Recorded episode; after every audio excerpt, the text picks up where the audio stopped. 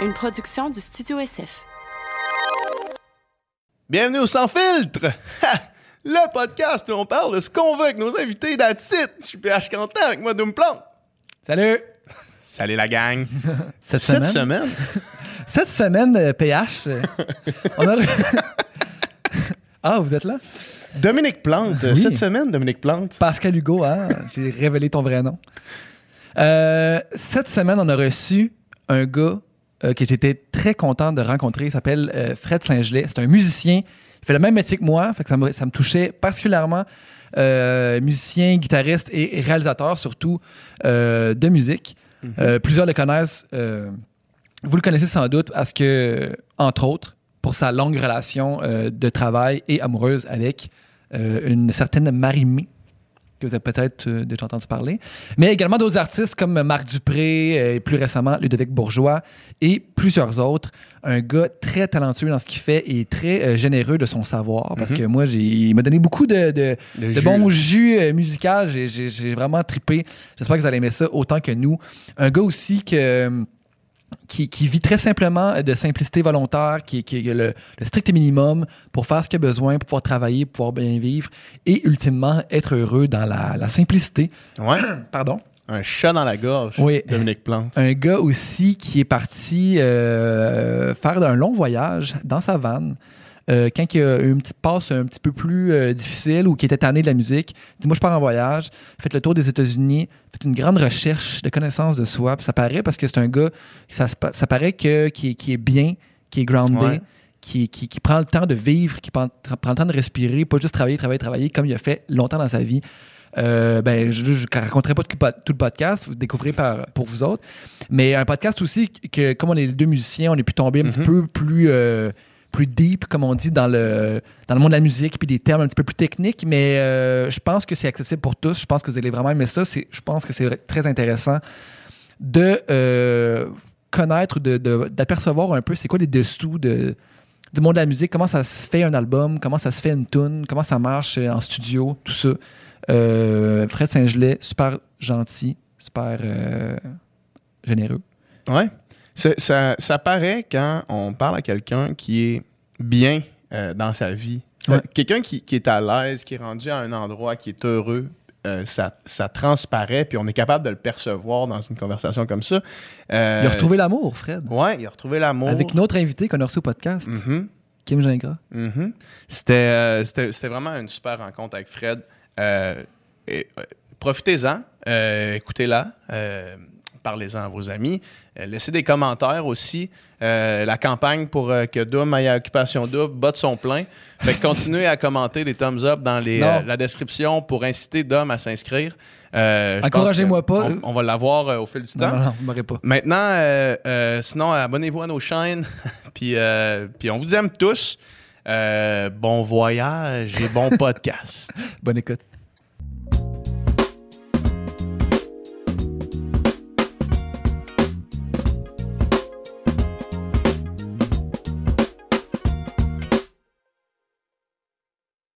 Fred Saint-Gelais, salut. Hey! Comment ça va? Ça va très bien vous-même. Ça va très bien. Merci d'être là. Merci d'avoir accepté notre, euh, notre demande. Ben là, certain. Colin, merci pour l'invitation. T'es es entré ici, puis on a tout de suite pris tes conseils de, de technique sonore. C'est parce que c'est c'est rare que souvent le monde vienne ici, puis ils font comme Ah, ouais, crime, euh, c'est beau, là. Vous, tu sais, vous êtes bien installé. Toi, t'as regardé la console, t'as fait Ah, ouais. Vous avez votre setup? Ben, c'est sûr. Non, mais ça m'impressionne. Moi, je suis un gars de gear pareil. là. Je passe ma vie en, en avant des pitons, là, à virer des pitons. C'est pas super glamour. Mais Dit c'est comme ça, est c'est sûr que c'est pas glamour, sauf que. Je défends des pitons, par exemple. Ah oui, c'est ça. Bon, c'est- les niaiseries ont déjà commencé. Il y a des. Il y a des pitons plus glamour que d'autres. Mais dans le fond, là, ta job, là, pour, pour que le monde comprenne qu'est-ce que tu fais, là, parce que c'est quand Ouais. même mystérieux, tu sais. T'es réalisateur, dans le fond, tu sais. Ouais. Surtout, est-ce que c'est comme ça que tu te, tu te décris? Je sais pas. euh, je pense que oui, mais dans ma demande de passeport, il est marqué musicien. Musicien, musicien. Bon. Tu sais, parce que dans ma tête, il n'y a rien d'autre qui serait arrivé si ça n'avait pas été de la musique. Tu fais de jouer de la musique à la Ouais. base, là, faire de la musique. Mais il y a beaucoup de monde qui se demande c'est quoi un réalisateur parce Ouais, que c'est pas clair. Il y en a qui réalisent des films, il y en a qui réalisent des disques. Ouais. Puis c'est vraiment une job bien différente. Mhm. Puis euh, moi-même, je savais pas c'était quoi quand j'étais jeune. Puis je me rappelle que moi, j'ai grandi dans les années 80, puis la mode, c'était les grands cheveux longs, puis les gars se maquillaient, Motley Crue, Bon Jovi, Mhm. tu sais, Le ils portaient des metal. collants. Ouais. Puis moi, je, je tripais sur la musique, je, je pratiquais de la guitare 10 heures par jour, mais l'idée de me maquiller puis de porter des collants, c'était pas tant que ça, mon bag. Ouais. Puis je me disais, ah, ça va peut-être être un mal nécessaire si je veux être musicien. Mais je regardais les pochettes d'albums à l'époque, puis je voyais toujours, tu sais, produced by. Ouais. Puis il y avait un nom, tu sais, réalisé par. Mhm. Puis il y avait des noms de réalisateurs, mais je me rendais compte que le réalisateur, il- souvent, il, il coécrivait les chansons avec l'artiste, il jouait plein d'instruments sur l'album, Ouais. il faisait des arrangements. Puis je me rappelle, j'avais demandé à mon prof de guitare, Martin Larose, on le salue. C'est qui ça? Est-ce qu'il donne encore des, des, des cours? Euh, je sais pas, je pense pas qu'il donne des cours, mais il y a un studio d'enregistrement au Saguenay, puis il est encore super actif. C'est une des grandes influences positives euh, dans ma vie euh, de musicien, puis dans ma vie tout court. Euh, puis je me souviens de lui avoir demandé, c'est quoi ça, produced by? Lui m'avait dit, ben souvent, ça, c'est le réalisateur. Lui, c'est un musicien qui, qui a souvent un peu plus d'expérience, puis qui veut pas nécessairement faire des tournées, mais, mais qui écrit des chansons. Fait qu'il est en studio avec le groupe, puis il aide les artistes à donner leur meilleur potentiel, Mhm. puis à écrire les meilleures chansons possibles, puis à donner la meilleure performance en studio. Puis moi, je me rappelle, ça a fait comme un light bulb, Ouais. votre logo. Ouais. Ouais. Dans ma tête, c'est comme, wow, ça existe, pouvoir gagner sa vie avec la musique sans, Sans être la sans se personne scraper en les cheveux, puis ça. être maquillé, puis faire la guidoune sur le stage avec des collants, tu sais. Ouais. Fait que depuis ce temps-là, moi, j'ai dit, moi, je, veux- je savais pas tant que ça, ça faisait quoi, tu sais. Mais je savais que c'est- c'était ça que je voulais faire. Puis tu savais que tu serais pas la- le gars, le frontman en avant qui Ouais. lit la patente. Ça, tu savais déjà. Je savais déjà. Puis, tu sais, j'ai été dans des bands, j'ai été chanteur dans des bands euh, Ouais. pour le fun, puis pour apprendre le plus de choses possibles sur le métier. Puis Ouais. tout ça, ça m'intéresse. Ça m'intéresse chanter, jouer de la guitare, jouer, des- tous les instruments, euh, écrire des chansons, être en studio, tout m'intéresse. Fait que c'est important pour moi même de comprendre la réalité de l'artiste. Ouais. Si t'es juste un geek de studio puis t'as aucune idée de qu'est-ce que ça veut dire rendre la, ch- la chanson Ouais. en spectacle, Mhm. c'est difficile d'arriver puis d'aiguiller l'artiste à savoir comment faire la, la tune en studio. Alors que si tu as l'expérience du spectacle, tu as l'expérience de, ne serait-ce que vocalement, tu sais, quand tu choisis la tonalité dans laquelle Ouais. l'artiste va chanter la tune, il faut que tu penses à. C'est peut-être que ça sonne bien, super aigu, pendant que le chanteur s'égosille, mais quand il va faire trois soirs par semaine pendant deux ans et demi, il faut Ah, être clair. capable de chanter soir après soir. Fait que c'est c'est des décisions qui sont importantes. Ça, Eh oui. ça c'est c'est, euh, toujours dans ton, dans ton raisonnement quand tu Ouais. produis une chanson, de dire c'est quoi la faisabilité de cette chanson-là. Ben, en- c'est un équilibre. Oui, c'est un équilibre. C'est sûr que euh, il y a d'autres outils. Souvent, tu enregistres une chanson. Si une chanson va être vraiment plus efficace, chanter vraiment haut. Tu sais, des fois, il faut que tu sentes la douleur dans la performance vocale, puis il faut, faut la mettre à une certaine hauteur pour que le chanteur travaille fort pour la rendre.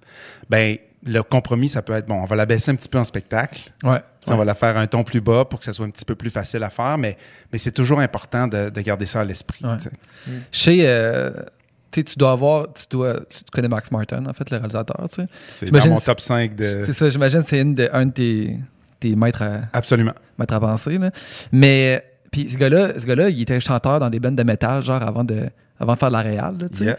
Puis il dit, moi, il dit, moi, ça me sert full, tu sais, d'être chanteur parce que je travaille avec Katy Perry, ou je travaille avec une telle, une telle, ou un tel, tu sais. Puis lui, lui a réalisé les tunes pour toutes les, tous les plus grands hits ou tous les plus grands artistes, et, des tunes avec les autres, tu sais.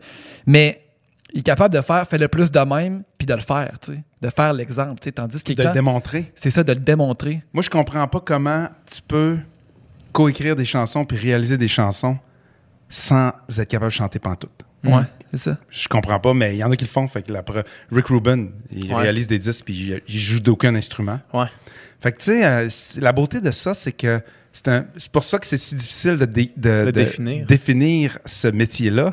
C'est qu'il y a mille et une façons de l'exercer, puis euh, il y a personne qui le fait de la même façon. Tu sais, il y a des réalisateurs comme Rick Rubin, justement, qui a réalisé Slayer, Ouais. les Dixie Chicks, euh, Kanye West. Kanye West, il a réalisé C'est lui euh, qui a fait. euh, non, c'est lui qui a. Non, c'est Butch. euh, Butch Vig, ouais, Butch Vig qui a fait Nirvana, ouais. Ça aussi est dans mon top 5. Ouais. Ouais. Mais tu sais, euh, pour en revenir à, à- à Rick Rick, Rubin. Rubin, Ouais. il joue d'aucun instrument, il a jamais écrit une chanson de sa vie, il chante pas, mais il se définit lui-même comme un fan de musique professionnelle.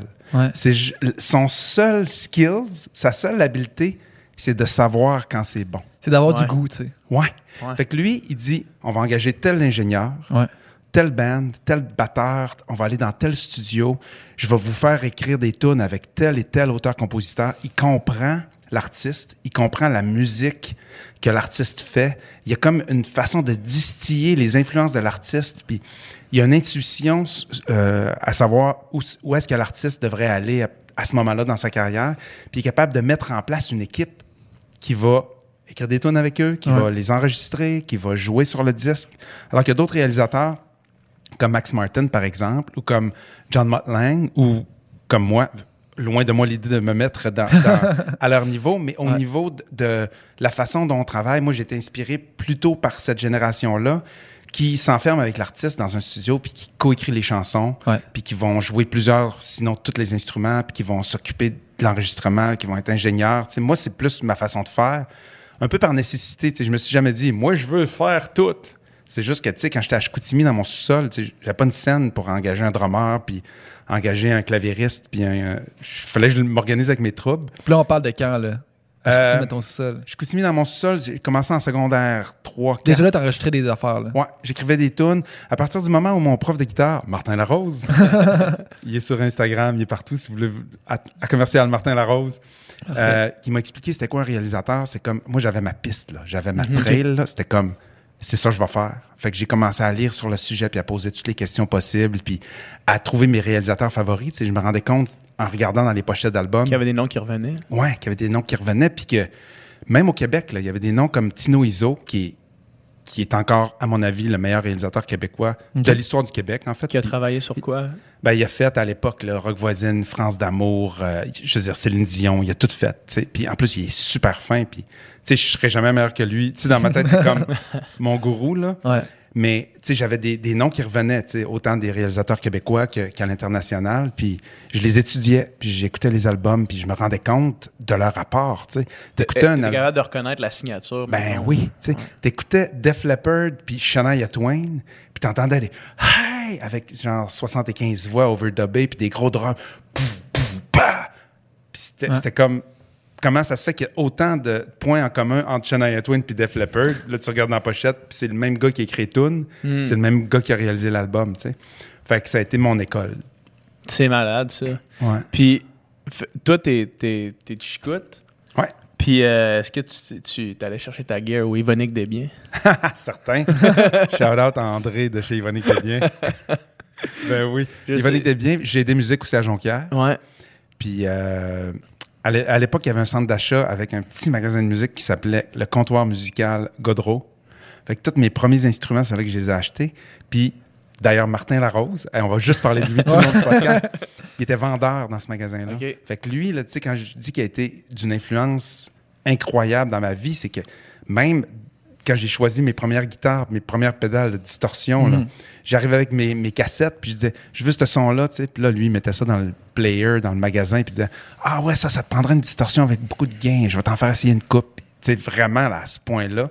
Fait que c'était les trois magasins de Chicoutimi, Jonquière. Fait que, ouais. Puis, qu'est-ce que. Qu'est-ce que t'écoutais? Qu'est-ce qui te faisait triper? Là, t'avais quel âge, mettons, quand t'as eu cette espèce de déclic-là? là? L'espèce de c'est ça que je veux faire. Euh, je pense, je devais, c'est quoi, quel âge j'étais, genre secondaire? 4-5? 15-16. 15-16 ans, ouais. Fait que c'était dans, dans ce bout-là. J'étais, moi, je pratiquais ma guitare 10 heures par jour. là. Je Ah, me levais ouais. plus tôt le matin. Avant d'aller à l'école, je pratiquais 2 heures. J'allais à l'école. Je restais à, euh, à côté de l'école, fait que je venais pratiquer genre 45 minutes sur l'heure du dîner.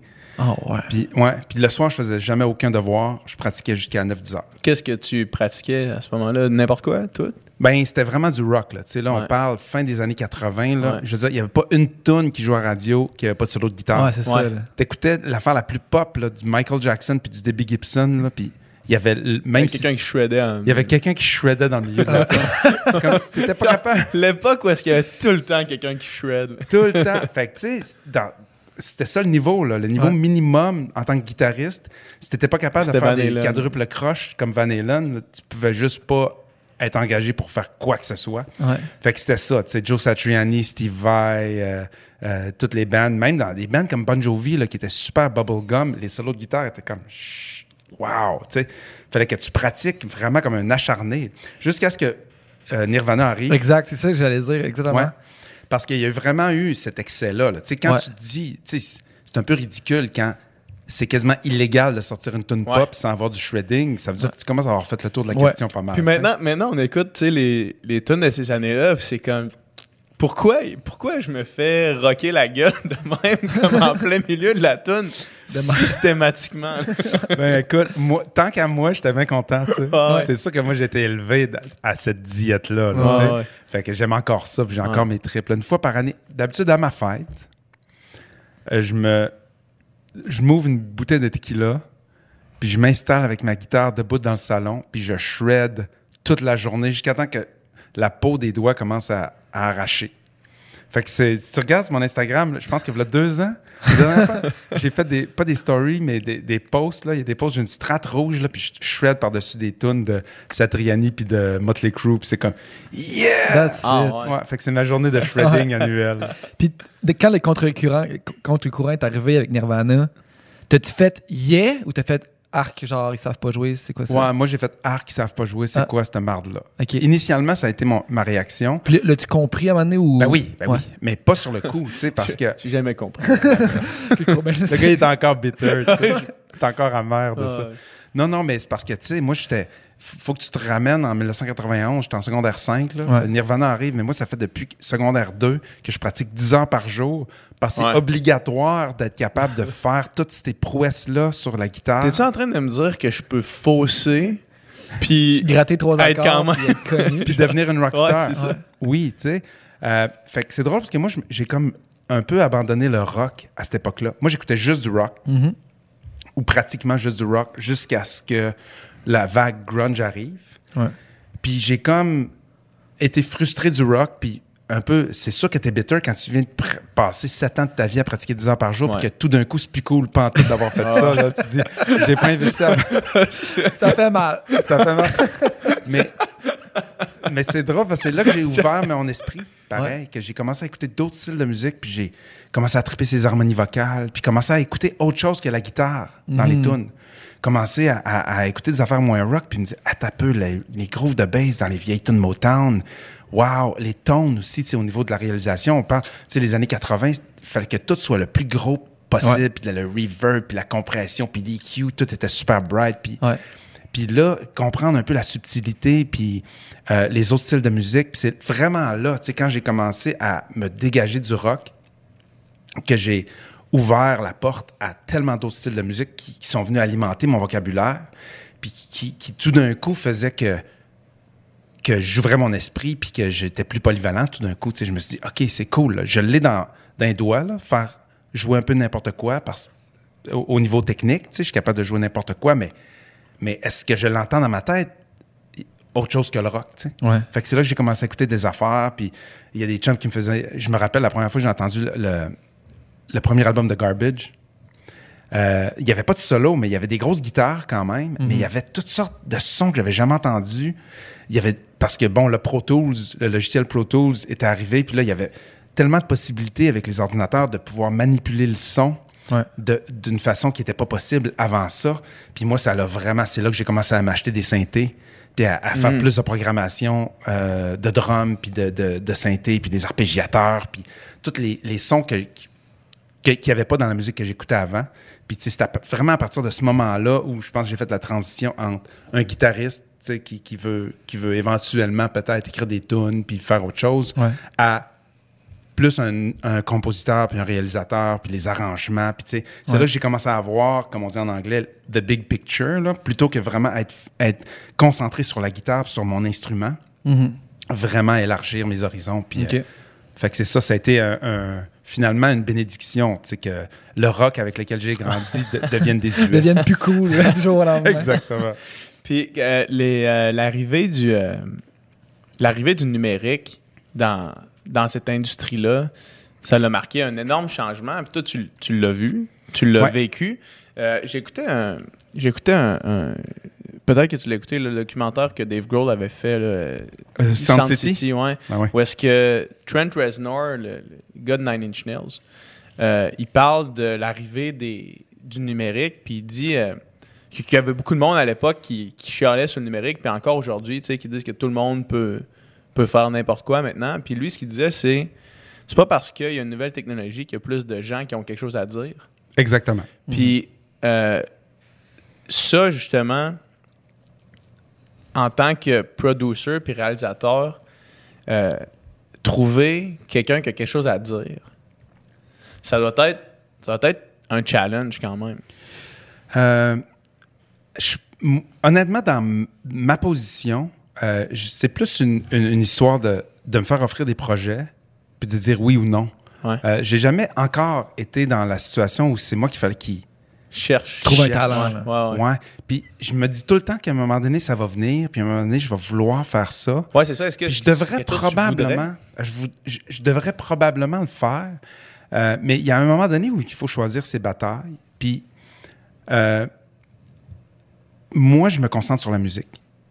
Puis j'ai eu beaucoup d'opportunités de sortir de cette de ce rôle-là, Euh, mais je, je le sais pertinemment que à partir du moment où je décide de faire plus, je vais faire moins de musique.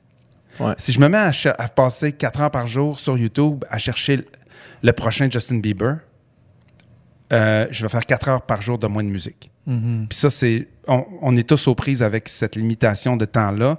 Euh, puis je le sais que je passe à côté de des affaires des fois parce que euh, j'en, entends des artistes qui sont incroyables, puis, puis que je me dis, comment ça se fait que j'ai pas, tu sais, j'ai, pas eu ce- cette espèce de- de- de, D'œil là pour. euh, Ouais, mais ces c'est pas que j'ai pas eu l'œil, c'est juste que j'ai pas pris le temps de m'exposer aux nouveaux talents.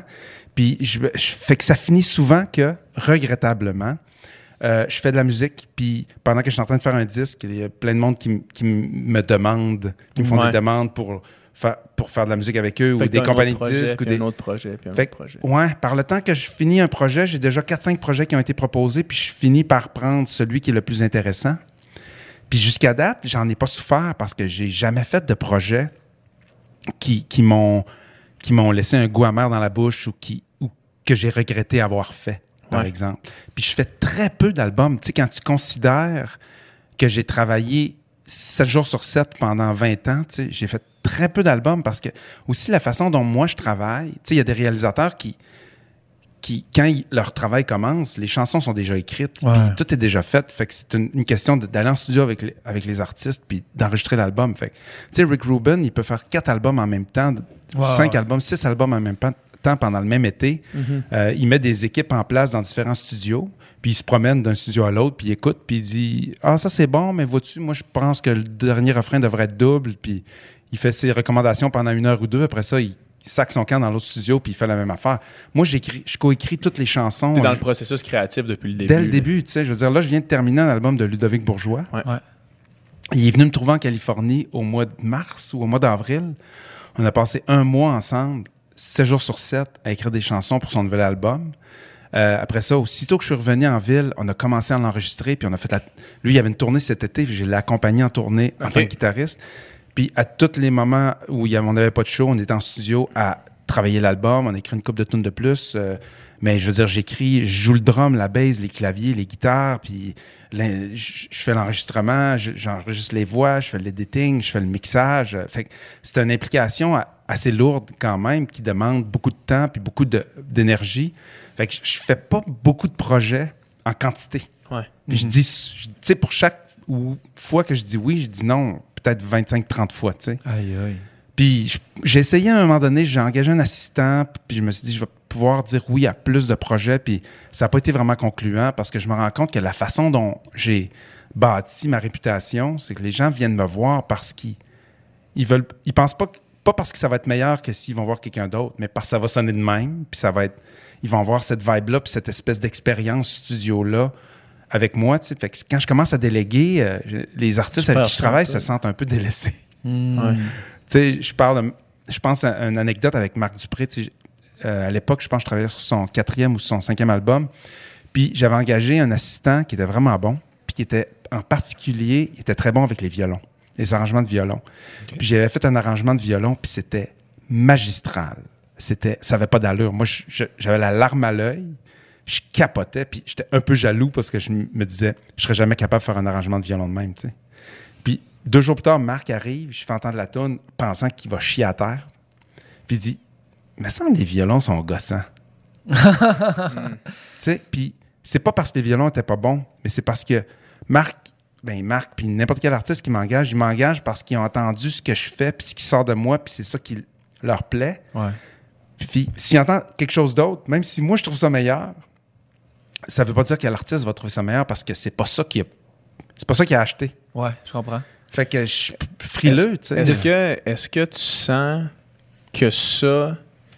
Est-ce que ça, est-ce que ça assouvit euh, ton, ton désir créatif? À 100%? Parce que. Tu veux dire ad- travailler avec les artistes? Ouais, parce que, mettons, ad- euh, parlant de. Tu sais, tu- dis que tu veux faire de la musique le plus possible. Ouais. Puis tu as l'air d'avoir un, un- un désir de créer quelque chose avec l'artiste. Est-ce que tu sens que, mettons, justement, dans cet exemple-là, où est-ce que tu dis, hey, ça, comme c'est. C'est vraiment malade, mais. C'est vraiment malade. Puis que si la décision te revenait à toi, ça resterait ça, mais parce que l'artiste a une idée de qu'est-ce que tu fais, ça, ça limite un petit peu tes possibilités? Euh, D'un que- point de vue technique, oui, ça limite les possibilités, mais moi, je pense que les limitations sont la chose. Une limite, c'est l'affaire la plus importante, le processus créatif. Ouais. Puis en musique, c'est encore plus vrai maintenant, alors qu'on a. Dans ton iPhone, tu peux enregistrer un nombre illimité de pistes dans GarageBand, puis tu as toutes les samples de drum. Tu peux faire un album dans ton iPhone. Euh, en- je- je- dernièrement, je faisais le- le- la démonstration à un de mes amis, puis je disais GarageBand dans le iPhone, ça coûte 4,99. C'est-tu gratuit? Il, pense que ça coûte je 5 pense-. Je pense qu'il vient avec l'iPhone. En tout cas, c'est soit gratuit ou soit ça coûte 5 piastres. Mhm. Un- moi, j'ai un iPhone, un astucieux iPhone 6S de là, 5-6 ans.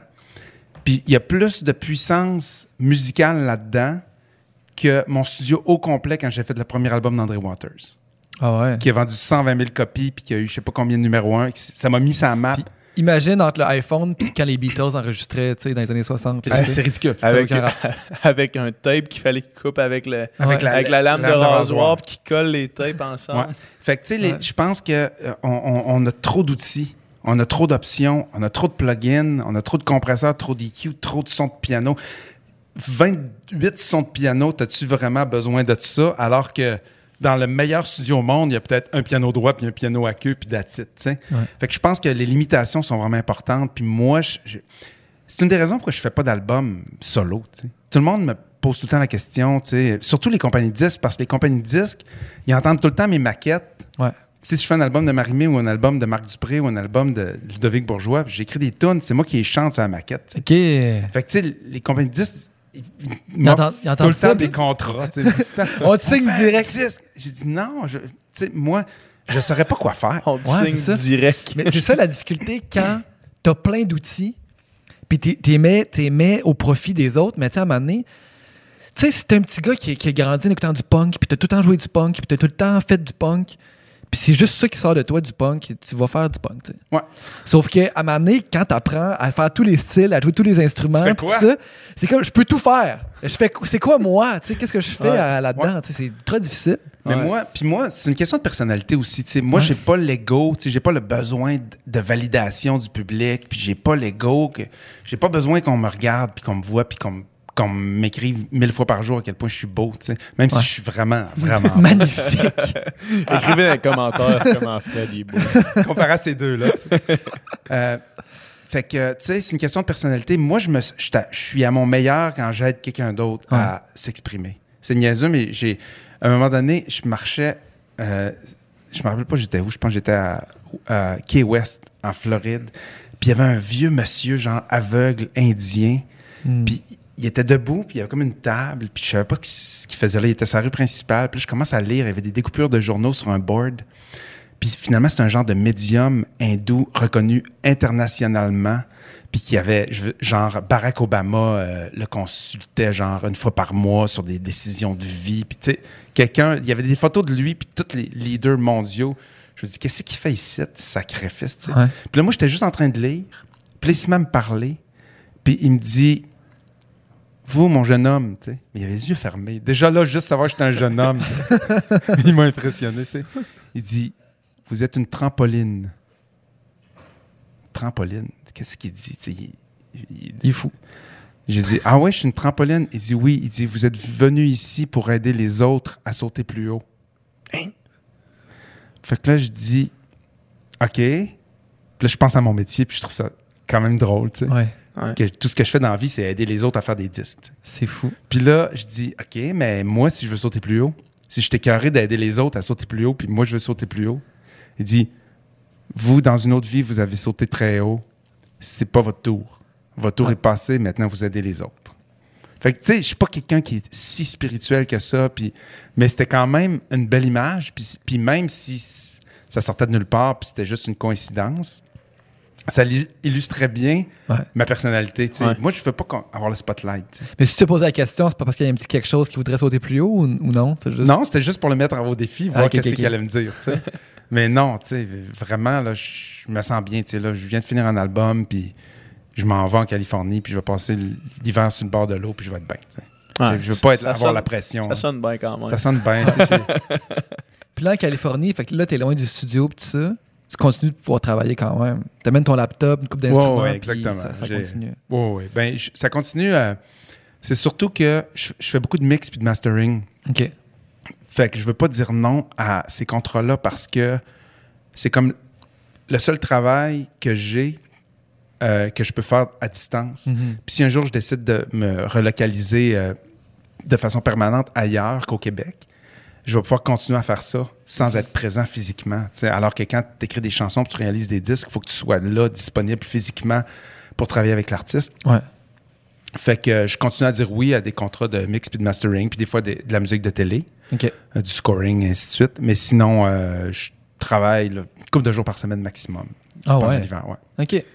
Puis, tu sais, maintenant, avec toute l'approche justement euh, du numérique, mais de plus en plus de, de réalisateurs, où maintenant, on appelle souvent ça des beatmakers, là, tu sais, de, de- Mhm. tout est in the box. Là. Tout est dans t'as ton laptop, that's it, t'as les, t'as les sons là-dedans, t'as tous tes, tes drums là-dedans, tu fais ta tune de A à Z pratiquement juste avec un laptop, tu sais. Ouais. Puis, t'as le- le- l'approche plus old school de non, il faut aller en studio, ça prend des préamps à lampe, ça prend du vieux gear vintage, ça prend des amplis, ça prend. euh, Puis les deux approches se défendent. Toi, tu te situes où là-dedans? Parce que j'ai l'impression que tu es un peu un genre de- d'hybride. là. Ben, je suis un hybride, mais je penche plutôt du côté si ça sonne bien, c'est bon. Le processus en tant que tel, il, il m'intéresse pas vraiment. TP sur tape pour le trip de TP non, sur non, tape? non, non, C'est sûr que non. Puis, tu sais, j'ai fait des, des tests AB à l'aveugle, là, puis le tape là, versus les, les, simulations. euh, je veux dire, écoute, là, si moi puis mes trois amis geeks avec le plus d'oreilles que j'ai rencontrés dans ma vie sont pas capables de, Avec le meilleur système de son. Ouais. sont pas capables de- d'entendre la différence, imagine le public. tu sais. Moi, je, je, tu sais, je veux pas botcher parce que je me dis que le public n'entend pas la différence, Ouais. mais je viens quand même du côté musical et non pas du côté engineering. tu sais. Ouais. Il y a beaucoup de gens qui travaillent en studio qui tripent sur l'équipement, puis qui tripent sur les micros, puis qui tripent sur les, les vieilles machines. Moi, je tripe sur la musique. Mhm. Fait que les outils qui me permettent de transmettre ma vision musicale puis ce que j'entends dans ma tête de la façon la moins obs- obstrusive, puis la plus pratique, puis la plus facile, puis la- c'est ça que je vais utiliser, tu sais. Ouais. Euh, Je me rappelle, parce que moi, j'ai vécu toute la transition. Quand j'ai commencé à faire de la musique, ça n'existait pas un simulateur d'ampli de guitare, puis ça n'existait pas un, un faux son de piano qui sonne vraiment comme un vrai son de piano, puis Mhm. ainsi de suite, tu sais. Puis, fait que j'avais vraiment un multipiste à bobine, puis les consoles, puis... Mais à mesure que les outils sont devenus disponibles euh, dans l'ordinateur, Mhm. je les testais. Puis quand j'ai découvert un compresseur qui sonnait aussi bien, sinon mieux que le compresseur que j'utilisais externe, j'ai switché. Puis euh, de nos jours, vraiment, tu sais, j'ai aucun problème avec les gens qui tripent sur les vieux studios les- le vieil équipement. Parce que c'est un trip comme un autre, là, tu sais. euh, Ouais. Mais mo- moi, ça m'importe peu. Pour vrai, c'est... Si je suis capable de faire le son... Si je suis capable d'enregistrer un album au complet dans mon téléphone, euh, je vais le faire, là. Mhm. C'est la tune.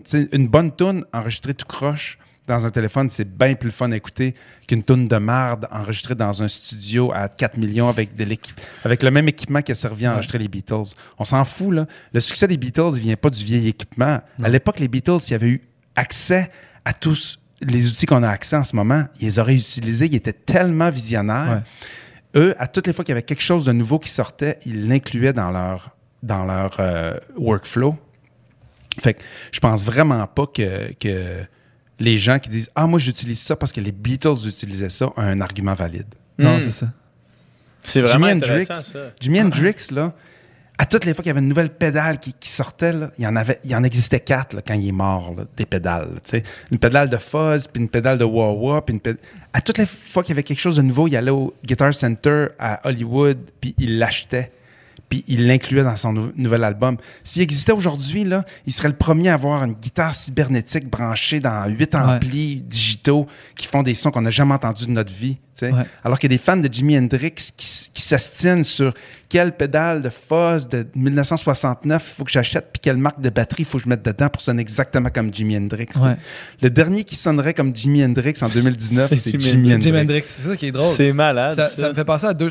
Souvent, mettons, tu sais, moi, je, je fais la musique aussi dans la vie, là, tu sais, puis à l'université, tu sais, mettons, euh, t'étudies en jazz, puis là, c'est comme Charlie Parker, tu sais. Ouais. Puis là, c'est comme, OK, dans le temps, dans les années 40, eux autres, tu as travaillé quelque chose de, de nouveau, puis là, nous autres, il faut, faut, faut imiter ça à la perfection, mais ces gars-là, c'était des, c'était des rebelles, là. C'était Ben comme, oui. OK, la musique pop, le swing, là, ce que vous faites, là, avec vos grands orchestres, là, fuck that.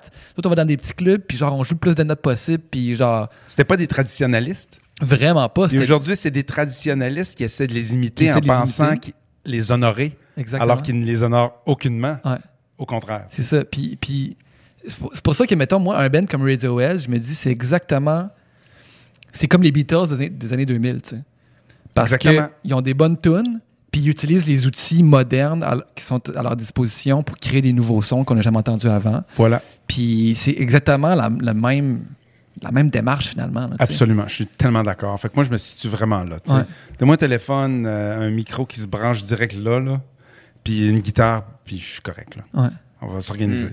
Puis toi, tu as une approche de, de, de simplicité volontaire, je pense, en général. Dans ma vie, ouais. Dans ta vie. Ouais. Puis c'est- inévitablement, c'est sûr que ça se transmet dans la musique aussi, tu sais. Puis je, je t'écoutais à euh, un segment avec euh, Mixwin, là, à son Ah oui, émission. oui, là. oui. Puis euh, il, il te- demande, tu te dit, ouais, tu sais, à une certaine époque, j'ai déjà échappé l'ai niveau gear, puis j'avais 60 guitares. Puis là, j'ai réduit à 15 guitares. ouais, j'ai réduit, ouais. Les 15 guitares, ça, c'est le plus simplicité possible. Ben, c'est assez simple, pareil, Ouais, ben quand oui. tu penses à ça, parce que, euh, tu sais, ça comprend les basses et les guitares acoustiques. Fait que Mhm. déjà là, tu sais, euh, puis aussi, il faut, faut compter que je- des fois, je suis en tournée. Ouais. Fait que j'ai un certain nombre d'instruments qui, qui va suivre la tournée Ouais. euh, dans le troc, là, comme on appelle, puis dans les, les entrepôts, tu sais, avec lesquels je peux pas toujours revenir après chaque show. Puis entre les shows, tu sais, une tournée au Québec, là, c'est pas comme aux États-Unis. Là. Ma blonde, elle part en tournée, elle part de chez eux pendant quatre mois sans revenir Ouais, une seule ouais. fois. Tu on part en tournée, on va faire deux shows, puis on revient. tu sais. Ah, ouais. Fait que On va moi, à la- une fois. Puis on- c'est ça. Fait que moi, même quand je suis en tournée, je suis en studio. Fait que le lundi, lundi, mardi, mercredi, jeudi, je suis en studio, puis après ça, je m'en vais la fin de semaine faire une coupe de show. Fait que souvent, il y a des instruments. Tu sais, tu utilises une Strat, une Telecaster, puis une Les Paul, puis Ouais. deux guitares acoustiques, mais là, il y en a déjà cinq qui sont, Sont sur la partis. tournée. Puis si tu as besoin d'une Strat puis une Les Paul en studio, tu as besoin d'en avoir une deuxième. Sans compter les backups, tu sais. Fait que si tu as besoin de ça en, show, cinq guitares en show, tu as besoin d'un rechange pour chaque. Tu as déjà 5, 6, 7 guitares qui sont, qui sont plus dans ton studio. Mhm. Fait que tu as besoin de, de- des doublons, là. Ouais, ouais, ouais. Mais si Il je faisais. du stock, man. Ouais, ouais. Non, mais en même temps, c'est parce que oui, j'ai réduit, mais c'est vrai que j'allais échapper. 60 guitares, ça n'avait pas de bon sens. Quand je me suis séparé, j'ai vidé le garage, j'ai trouvé des guitares que je me rappelais même pas d'avoir achetées. Ah ouais? ouais. Fait que Ah, ça, c'était ouais. c'était moins euh, glorieux, là. Mais, euh, Il y avait euh, le David Martin Lee Gore, pardon, c'est le, le- le guitariste de Depeche Mode. Lui, quand il- c'est lui qui compose les tunes. Puis quand, il quand il- ils sont en, processus de composition, dans le fond, lui il écrit une maquette tranquillement. A une maquette, il la présente aux autres gars, puis là, ils font un album. Puis lui, dans le fond, il, il part d'un instrument.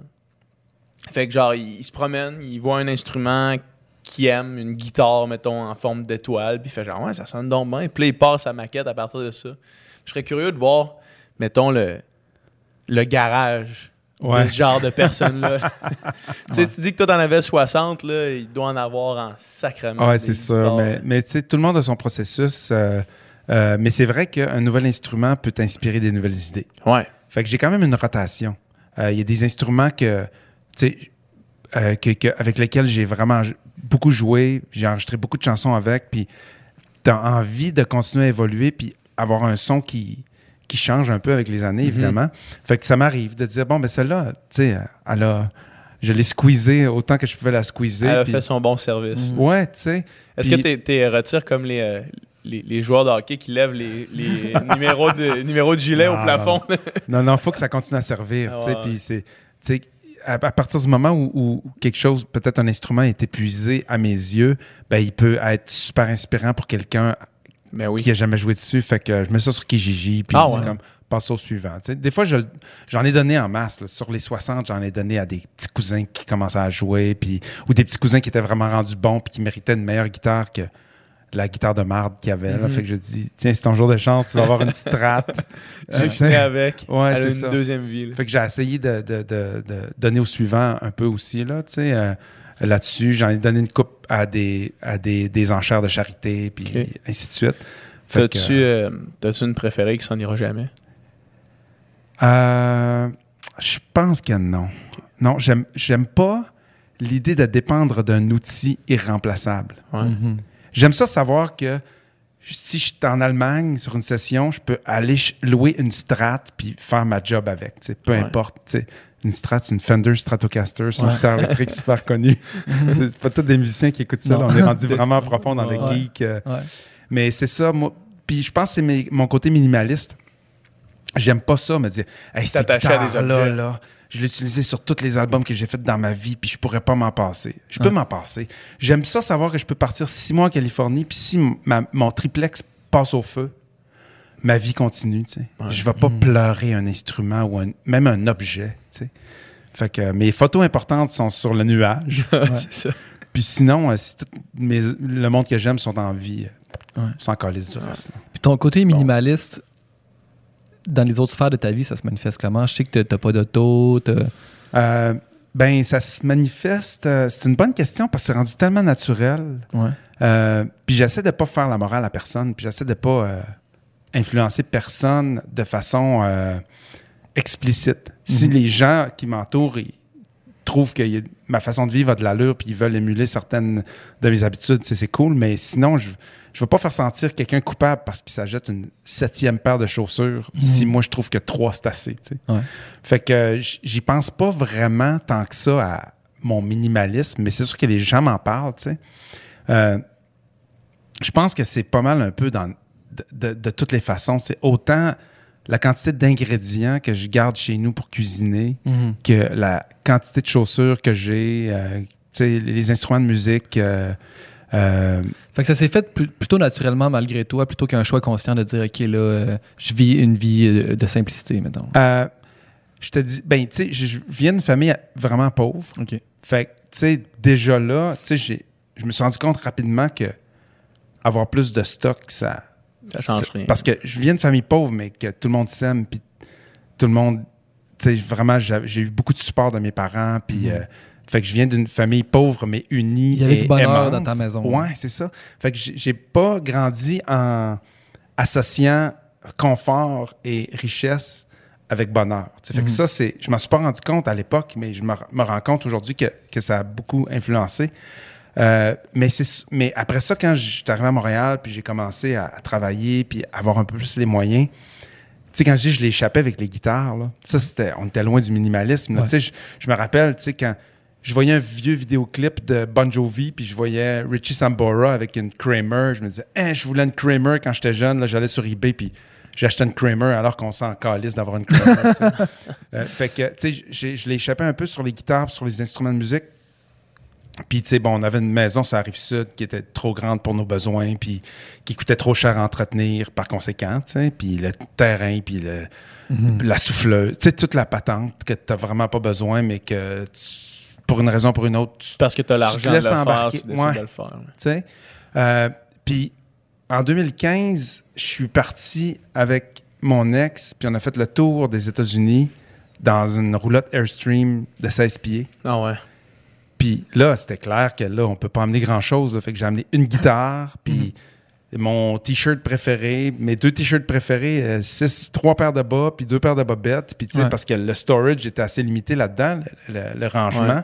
Puis c'est pas toi qui as le plus. euh, C'est pas moi qui le plus de place pour prends le plus de place. Faut que tu laisses le deux tiers. Là. Ah oui. pour, pour ta blonde. fait que on a fait ça, fait qu'on a réduit par nécessité juste pour le voyage, Ouais. tu sais.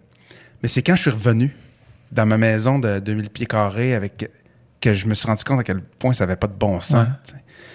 On vient de passer six mois super heureux. Je veux dire, on avait tout, tout ce dont on avait besoin, tu sais. Puis là, tout d'un coup, tu sais, je me suis rendu compte qu'on avait trois TV dans une maison pour deux personnes. tu dis, sacrament, pour vrai, qu'est-ce que c'est ça, tu sais? Puis je me suis mis à lire sur le minimalisme, puis sur la simplicité, puis sur l'indépendance financière. Puis tu sais, je me suis rendu compte que je, je sous-estimais tout ce que ça coûtait de maintenir quelque chose sans même acheter quoi que ce soit de neuf. Là. Ouais. Les, nos possessions continuent à coûter de l'argent Mhm. après qu'on les ait achetées. Parce que, que ce soit en frais d'assurance. Tu sais, je veux dire, si tu as 60 guitares, il faut que tu les assures. Là. Faut Ouais. que tu continues à payer pour posséder ces Les guitares-là. autos. euh, faut que tu les assures, mais il faut que tu aies une place pour les mettre. Fait Ouais. que là, on avait une plus grosse maison juste pour accommoder nos biens inutiles. Ouais. Fait que là, Tu payes t'ach- l'hypothèque encore plus. L'hypothèque. Fait que là, tu payes une hypothèque pour une plus grosse maison, puis tu payes des, des, des, des- de l'entretien pour une plus grosse maison, puis tu payes de l'assurance pour une plus grosse maison, puis des taxes municipales, puis des taxes scolaires. Fait que les 60 guitares, ils- ils sont reflétés dans les coûts continus de toutes ces affaires-là. là. L'hypothèque, puis les assurances, puis les taxes municipales, puis les taxes scolaires, puis on se rend pas compte de ça. Ouais. Fait que c'est quand je me suis rendu compte de ça après avoir passé six mois dans 86 pieds carrés. Puis tout d'un coup, je retombais dans 2000, je me disais, ça n'a pas de style de bon sens. Mhm. Puis c'est là que j'ai commencé à vraiment faire euh, des changements dans ma vie euh, importants. C'est que t'es plus, fle- t'es plus flexible, là. Tu peux plus décider du jour au lendemain. Hey, euh, finalement, la job que je fais, je trippe pas. Mais là, tu décides, ou, tu- ou je t'en burn out, il faut que je prenne un break. Mais là, les dépenses continuent. tu. Tandis que quand tu diminues ça, t'es, es flexible, tu revirais sur une scène, tu dis, OK, j'ai envie de faire ça, go. Tu je- Ouais. Peux le faire. tu. Ben, ça, ça se traduit notamment dans la capacité d'accepter des contrats moins payants, Ouais. Ben oui. mais que tu as vraiment envie de faire. Ouais. Puis ce que j'ai découvert, c'est que les contrats moins payants que tu as vraiment envie de faire, tu fait mieux. Puis finalement, tu sais, dans, dans- dans l'esprit d'un album, Mhm. finalement, il est meilleur. Ouais. Puis il vend plus. Puis il joue plus à radio. Puis il finit par être autant, sinon plus payant Ouais. que le contrat qui était plus payant à la base que tu n'avais pas envie de faire, que tu aurais fait. Je veux pas dire à la botche parce que quand tu es professionnel, tu fais comme du monde, là, mais tu peux pas faker la passion. là, Non. tu sais. Fait que je pense que même en prenant des contrats moins payants puis en faisant des choix qui sont pas basés sur le revenu, Ouais. ça finit par avoir des répercussions positives sur tes finances. Ça, c'était comme une espèce de, de, de, de, de symptôme, pas un symptôme, mais un, un- un effet secondaire. Ouais. Un dommage collatéral. Ben, un, un effet secondaire que j'avais pas, pas en tout anticipé. tu sais. Qu'en travaillant moins sur des affaires que j'ai plus envie de faire, ça allait finir par être encore plus payant qu'avant. Mhm. Puis je pensais pas, pas en tout que ça allait faire tu le ça. faisais avec Ouais. même pas ça en tête. Ouais. Fait que c'est ça. Win-win. C'est c'est fou. Moi, ça, ça m'intéresse tellement. Tout ce qui est, euh, tout ce qui est minimalisme, moi, j'ai toujours, je me suis toujours tenu loin de la surconsommation. J'ai Mhm. toujours eu, mettons, j'ai un attachement au matériel, mais du matériel de qualité. Fait que, mettons, je vais m'acheter une fois une affaire, ça va me coûter cher, mais, elle va toffer pendant longtemps. là, Ben, c'est ça. Puis, euh, puis ça, moi, justement, tu sais, j'avais. euh, Quand mes parents se sont séparés, moi, j'ai vidé la maison familiale. Puis, c'était un cauchemar. Le nombre d'affaires accumulées qui ont jamais servi ou qui ont servi une fois, ou tu sais. Puis tout ça, par ça, tu te dis, tu sais, ça, ça- c'est juste d'accumuler du vide, du rien, prendre la place, consommer, tu sais. Puis, euh, dans, dans tout ça, il y a- a l'espèce de il y a la décroissance qu'on parle de plus en plus, de dire exactement ce que tu viens de dire, de dire on va travailler moins, mais de façon plus qualitative. Puis là, des fois, ça va se refléter, comme tu l'expliques, en quelque chose qui va être plus passionnant, surtout dans le domaine des arts. De Mais quoi que- même si c'est pas le cas, même si c'est pas le cas, ça c'est ça apporte point. plein de bénéfices. Ouais, exact. Quand même. Exact. Euh, on, on produit ici un podcast de Gabriel Nadeau-Dubois, puis la- la- le dernier podcast qu'il a fait, c'était sur euh, et si on travaillait moins? Puis euh, dernièrement, il prenait l'exemple de Microsoft qui avait, euh, qui avait laissé leur, leurs employés travailler quatre jours par semaine à la place de cinq. OK.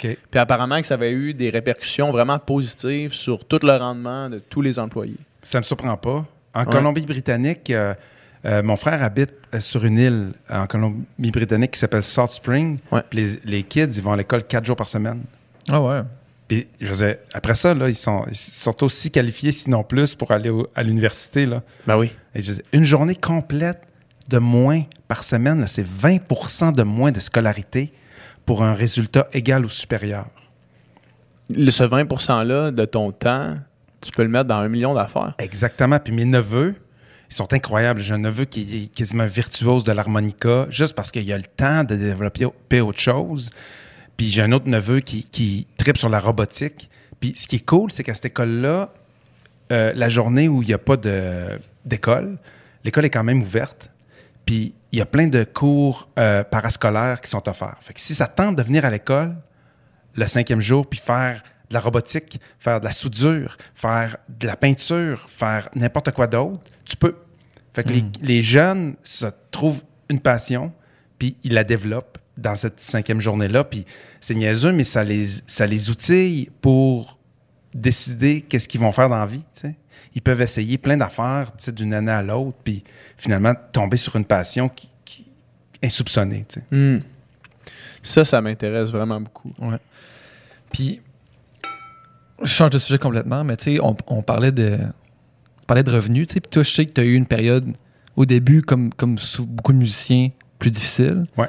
Puis qu'aujourd'hui, tu sais, s'il y en a un qui est pour qui. hop, en tout cas, ça va bien pour toi, mettons, à ce niveau-là, là, tu sais, je pense. Là. Le fait que tu as trouvé aussi. Est-ce que, en fait, ma question, est-ce que. Et je passe par lui méchamment.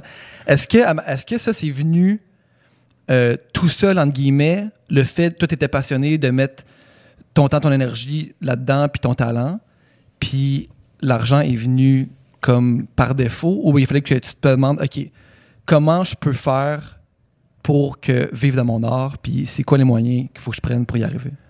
Euh, je pense, je peux pas vraiment prendre beaucoup de crédit euh, pour, a- pour avoir planifié, tu sais, Ok. euh, quoi que ce soit de positif dans mes finances, parce que, tu sais, non mais, C'est comme ça. non mais c'est vrai. Je- maintenant, je peux prendre du crédit parce que j'ai fait mes devoirs dans les quelques dernières années pour pouvoir optimiser l'argent que finalement j'ai fait dans le passé. Mais honnêtement, le, le côté économie, puis pas dépenser trop, ça provient vraiment juste du fait que j'ai grandi sans dépenser. Ouais, ouais. c'était ça mon, mon mode d'opération, tu sais. Puis euh, je pense pas que j'ai fait plus d'argent que les autres réalisateurs québécois qui ont fait des hits, tu sais. OK. Euh, je pense que la différence est que j'ai moins dépensé que la plupart qui, ont, qui sont partis en peur dans les instruments, puis dans le gear, puis dans le gros Ouais. studio, puis tu le quittes. Puis que j'ai travaillé tellement, tu sais, que j'ai eu une grosse période de 10-15 ans où j'aurais même pas eu le temps, même si j'avais voulu dépenser, j'aurais pas eu le temps parce que j'étais 6 jours sur 7 en studio, tu sais. Fait que quand je me suis séparé en 2016, Ouais. je me suis retrouvé avec zéro envie de faire de musique forever. Ben, Ah ouais. finalement, ça a changé avec le temps, mais je parle, mon état d'esprit quand je me suis séparé, c'était comme Fuck that. fuck it. Je n'ai assez fait, j'ai eu une bonne run.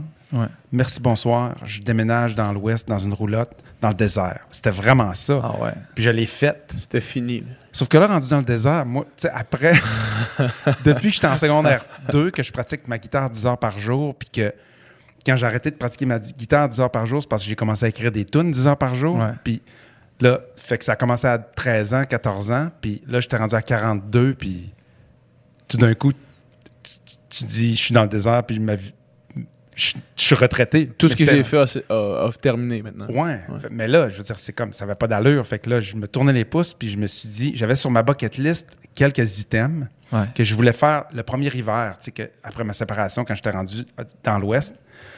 Puis une de ces affaires-là, c'était apprendre comment optimiser mes investissements. Parce que je savais que j'avais mis beaucoup d'argent de côté après 15-20 ans de travailler vraiment, vraiment fort, puis de, Avec de faire de la belle argent, ouais. tu sais. Quand même, j'ai fait plein d'émissions de télé, puis euh, euh, ça donne quand même beaucoup de droits d'auteur, puis ainsi de suite. Mais je savais pas trop comment ça marchait l'investissement. Fait que j'avais des REER investis par la madame de la banque, là, à low risk, là, qui faisait pas grand-chose, puis toute la patente, tu sais.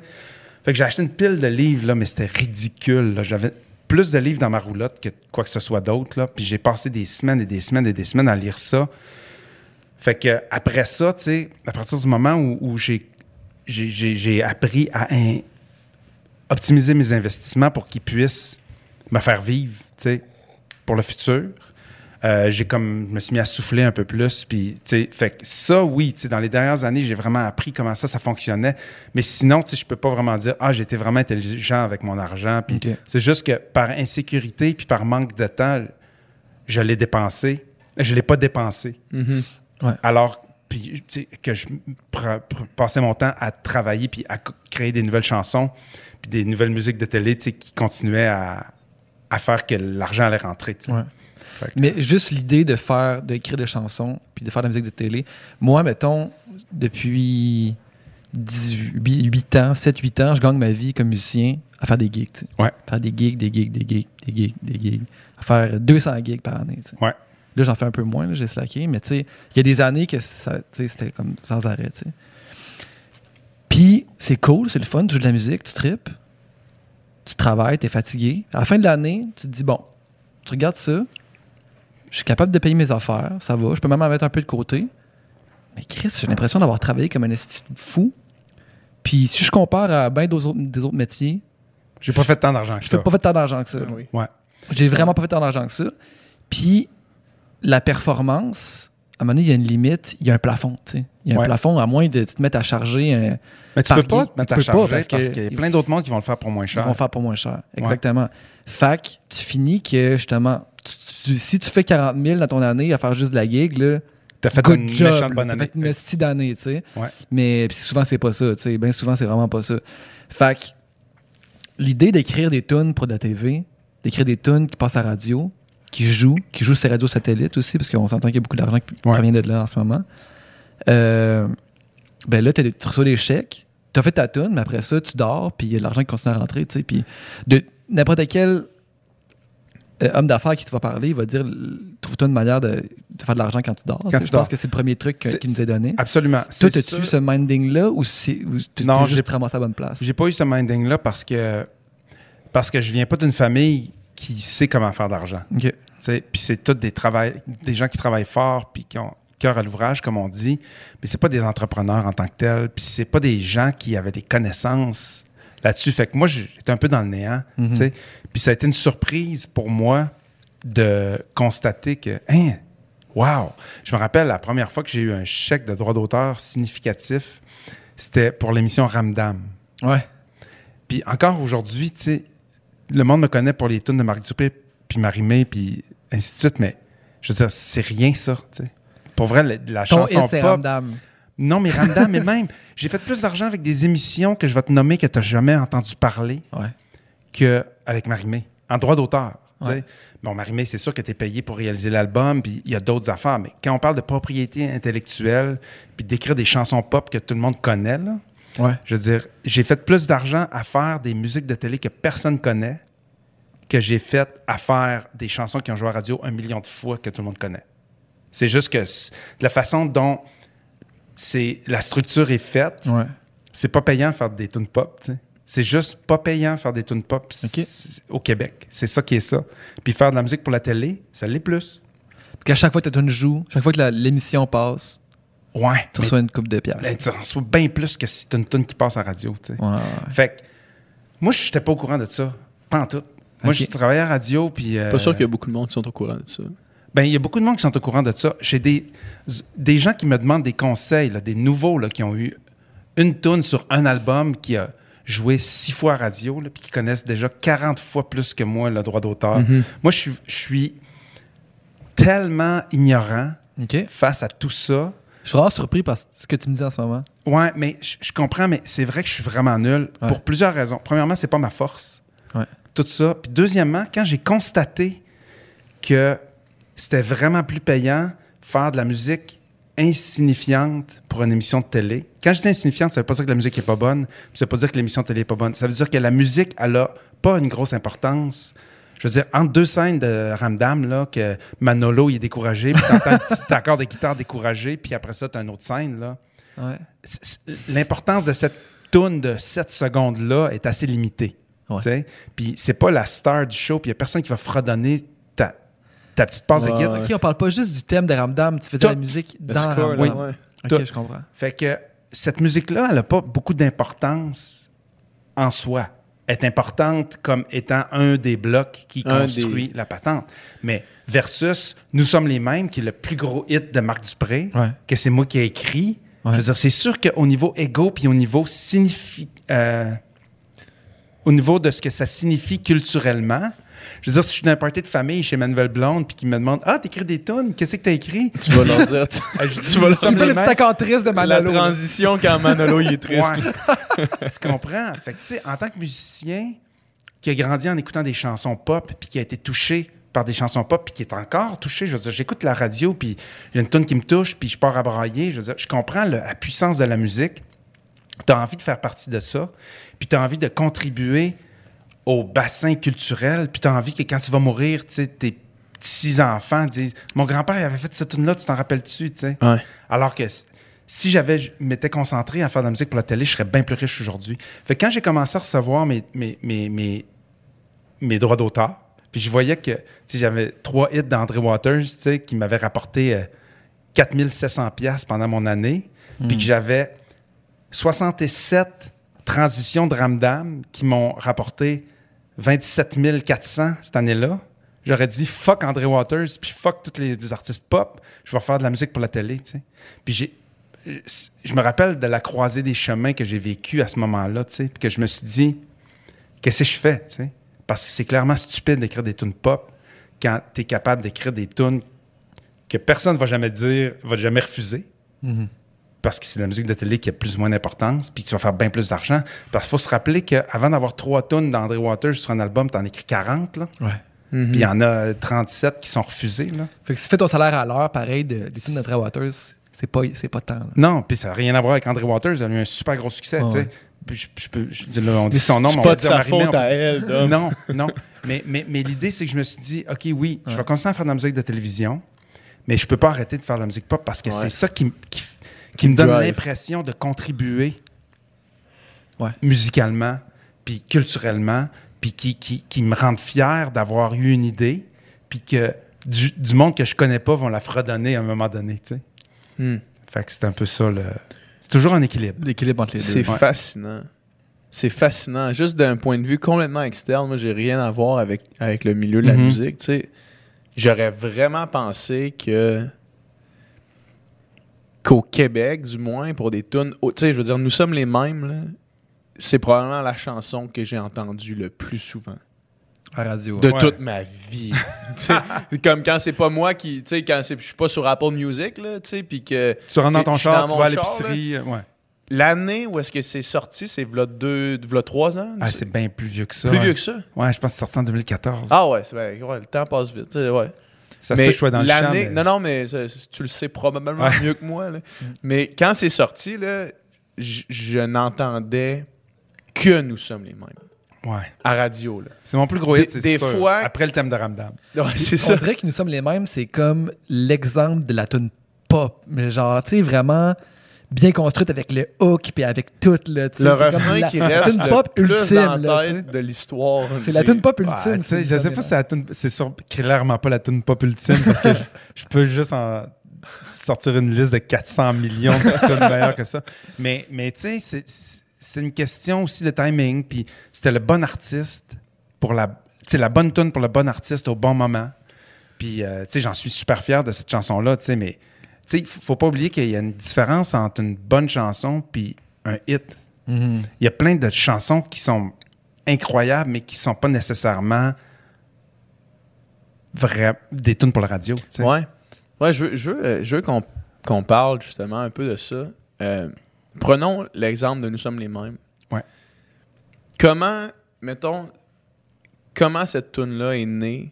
C'est quoi, ça a été quoi le processus du- de la, de la tune jusqu'à temps qu'elle tombe dans les radios, mettons? Ben, c'est un bon exemple parce que cette tune-là elle a un- un- une trajectoire peu commune, en tout cas dans mon cas. C'est pas, c'est pas un archétype qui se passe souvent pour toi. Non, non, non, parce que, tu sais, d'habitude, moi, je, je commence un projet avec un artiste, puis je fais pas trois projets en même temps, tu sais. Fait que si je fais un album de Marc Dupré, on s'assoit, on écrit des tunes, on enregistre l'album, on sort l'album, après ça, je passe à autre chose. Mais Nous sommes les mêmes, je l'avais écrit pour Marie-Mé.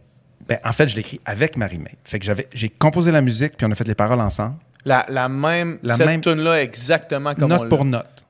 Marie-Mé qui chante. Marie-Mé qui chante, je l'ai, je peux te faire entendre drette là dans mon téléphone. Je, t'en- je, je- oui, OK. absolument. Pendant que je continue à parler, je vais la, je vais la sortir. T'as-tu un jack sur ton téléphone? Oui, j'ai un jack sur mon téléphone. On pourrait la C'est mettre un dans vieux téléphone. Je suis un minimaliste, hein, oublie pas. Tant que ce téléphone-là va fonctionner. Mais euh, je l'ai écrit pour l'album de Marimé, puis euh, on avait écrit peut-être 15 tunes pour en choisir 12. OK.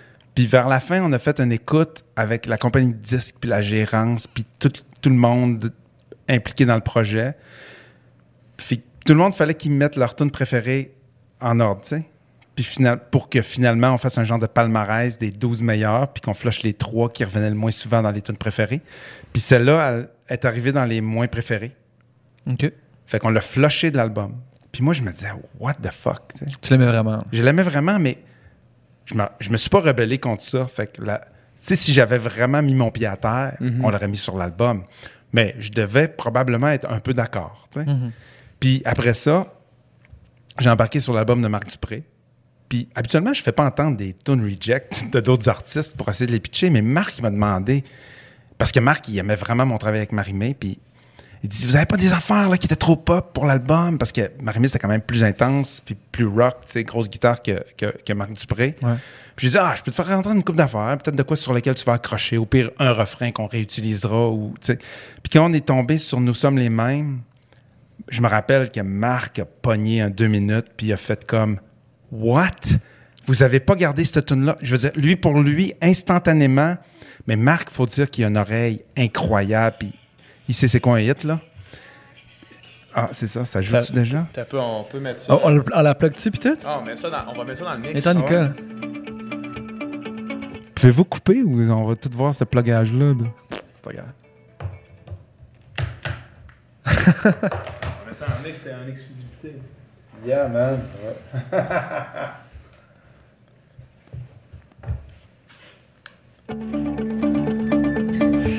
en tout cas, lui a entendu la tonne. Je vais parler comme un animateur radio sur l'intro. Puis euh, il a dit on fait ça. Fait que j'ai trouvé une tonalité pour lui. Ouais. Puis il dit elle est un petit peu slow. Fait qu'on l'a mis peut-être C'est le regard Puis, qui dit mettons, tout, ça, ce qu'on entend, là, C'est la maquette. c'est une maquette, là. C'est pas une version finie. Je fais pas de maquette en fait. Jamais. OK. Fait Ta, ma- ta maquette, ça, ça va finir d'être la version. Euh, M'a la mixé, m'a remplacé le drum ou tu sais. OK. Oh, ouais. Ça fait tellement bizarre d'entendre ça. J'ai tellement entendu ça. Toujours prêts à tout pour se dire je t'aime. Assez pour, assez pour atteindre l'extrême. Assez Un petit peu plus rock. Ouais, avec la guette, ouais. La guitare un peu plus éveillée, moins de pas d'acoustique. tu sais. Ouais. un mot, un geste. Ah ouais. Mais c'est la même aïe. affaire. Ouais. C'est malade. Puis est-ce que. euh, Fait que ça, c'est atypique. Ouais, ouais, cette tune là fait mais Marc, il a, il a capoté dessus. Il a tout de suite entendu. Faut que je lui donne le crédit parce que il, s'en est plus rendu compte que nous autres que c'était un hit. Je vais te déploguer, ça va faire un buzz. C'est bon. Euh, fait que on l'a enregistré, puis ça a été ça qui était ça. Fait que c'est ça la trajectoire de cette Ok. tune là Est-ce que. Excuse-moi. Est-ce que tu penses que ça aurait eu le même succès avec Marimé?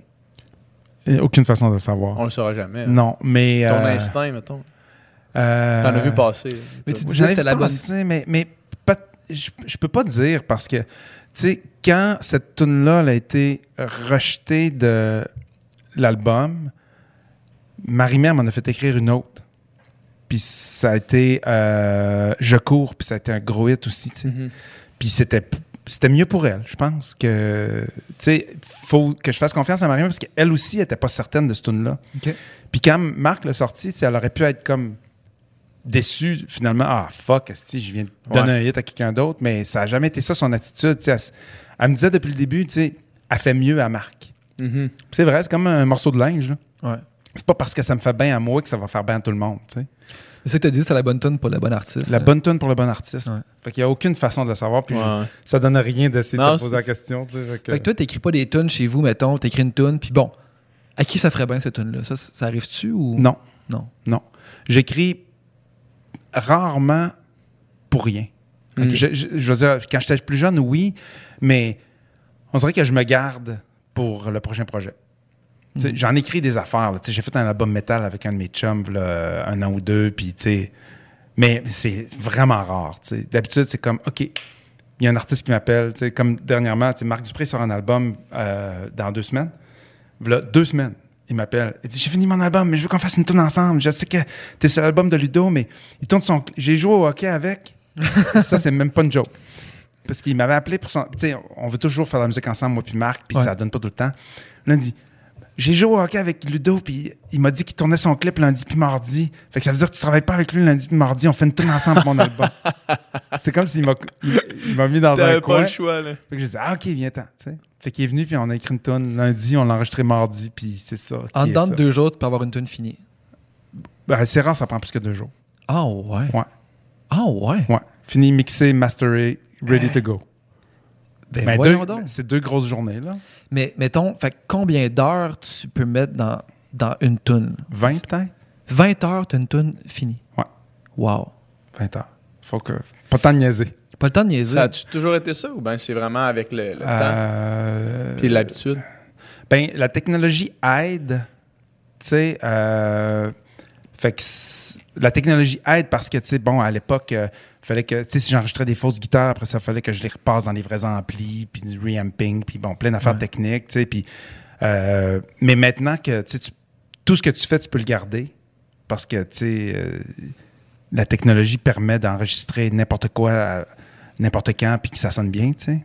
Fait que, tu sais, deux jours, tu sais, trois jours, tu sais, d'habitude, je budgète trois jours par tune, tu sais, Mhm. pour, pour un album, là, tu sais, parce que tu sais pas, tu sais, des fois, ça peut être un peu plus long de trouver les paroles, ou des fois, tu fais affaire avec un parolier pour les paroles, puis il va pas nailer la patente du premier coup, fait que tu as du back and forth, tu sais.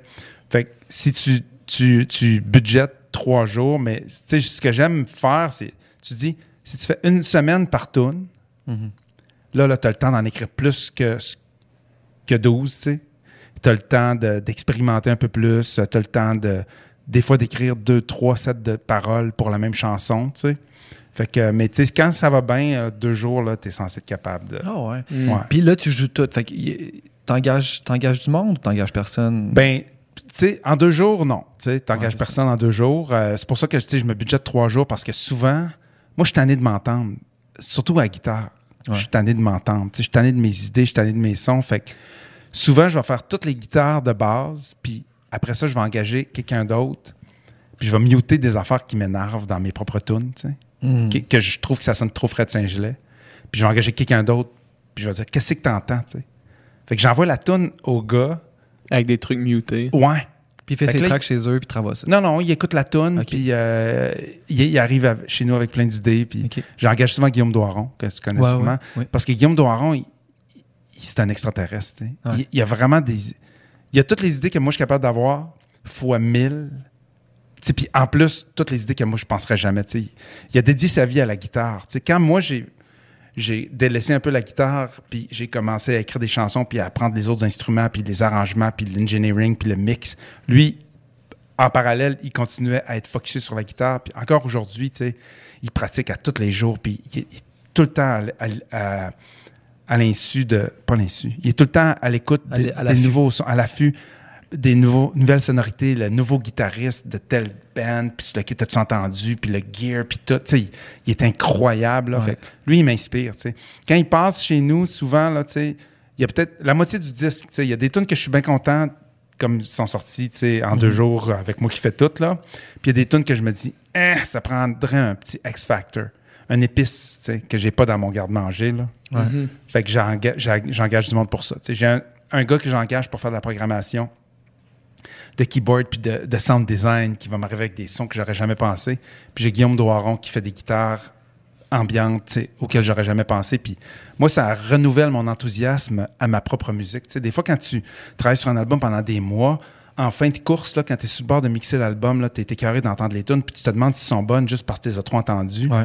Avoir quelqu'un qui va venir rajouter une petite épice inattendue par-dessus, ça renouvelle mon enthousiasme. Fait que quand j'arrive dans, dans le stade de mixage, le stade puis le stade de mastering, qui sont les deux derniers stades de production d'album, mais là, tout d'un coup, je suis comme content de réentendre les tunes après des mois de les entendre de la même façon. Fait que, Ouais. C'est dur de garder une objectivité puis un recul justement sur des tunes que tu as trop entendues. C'est tough. C'est tough, le- mais tu sais, je pense que c'est une de mes forces, là, mais... euh, je- Puis aussi, tu sais, après des années, tu sais, les albums de Marimé, la plupart des, des, des tunes, tu sais, il y avait absolument personne d'autre sur les tunes, tu sais, puis depuis ce temps-là, j'engage de plus en plus de monde, tu sais, pour... Surtout pour moi, tu sais, je sais que je pourrais les faire moi-même, puis il n'y a jamais personne qui s'en est plaint, mais moi, j'ai envie d'avoir envie de l'écouter, tu sais. Ouais. Ouais, fait c'est que... ça. T'as envie aussi d'apprendre de, de- du monde. Là. Tu sais, rester tout le temps tout seul aussi, c'est que Ah, tu peux chaque pas personne a quelque chose à... Ouais, c'est ça. Chaque personne a des nouvelles affaires à t'apprendre puis à t'offrir. là. Exactement. Est-ce que, est que tu travailles des fois à partir d'un texte? Ça arrive? Ça arrive, ouais. J'aime vraiment ça, faire ça. Mettons, as-tu des exemples ou est-ce que. Parce que ça, ça semble pas être le. ton go-to. Tu sais, ça Ben, j'ai- c'est drôle parce que j'ai commencé de même. Quand j'ai commencé à écrire des tunes, je faisais tout le texte en premier. OK. Puis c'est Est-ce que tu. Excuse-moi, excuse-moi de, de Non, de relancer la question. Est-ce que, est-ce que tu. Quand tu écrivais ton texte, est-ce que tu écrivais avec en tête une sonorité? pas vraiment, non. Tu écrivais un texte comme, comme moyen d'expression qui Exactement. était un texte? Exactement. Tu sais, j'essayais qu'il y ait une certaine rythmique dedans, tu sais, mais euh, c'est très limitatif comme approche. Mhm. Mais comme je disais tantôt, les limites sont Ouais. souvent un bon outil pour, euh, pour euh, diriger la créativité. Fait que je te dirais que c'est moins courant maintenant parce que je coécris souvent avec l'artiste. Puis j'essaie de laisser l'opportunité à l'artiste de, de donner son, sa pro- sa- ses émotions euh, en premier. tu sais. Fait que je vais écrire une mélodie, une musique, puis qu'est-ce que ça inspire à l'artiste? De quoi il veut parler? tu sais? Fait que souvent, l'artiste va avoir un titre, va avoir une coupe de phrases, puis on va partir de ça pour construire le texte ensemble. Fait que c'est un peu plus facile comme ça, puis ça t'assure d'avoir une chanson qui va coller à la peau de l'artiste encore plus. Mais euh, sur le dernier album de Ludovic qui va paraître au mois de février, la première tonne du disque qui s'appelle Bonsoir Solitude, puis c'est un texte qui nous a été envoyé par Nelson Mainville, qui est un parolier hallucinant, qui a écrit plus de hits que n'importe qui d'autre. Puis le texte était incroyable. Puis écoute, je pense que ça nous a pris, euh, moi plus Ludovic, on s'est assis, on a vu le texte, on a capoté, puis on a fait la musique en 15 minutes. Oh ouais. Toute la mélodie, les accords, euh, c'est- c'en est une. C'est c'est comme un cadeau du ciel parce que les textes, c'est souvent la chose qui prend le plus de temps. Puis, je veux dire, tu peux pas faire de compromis, là. Puis, c'est moins intuitif écrire un texte qu'une musique. Une musique, tu peux avoir une mélodie qui te pop dans la tête, tu pognes la guitare, tu fais deux accords, puis tout d'un coup, t'es parti, tu sais.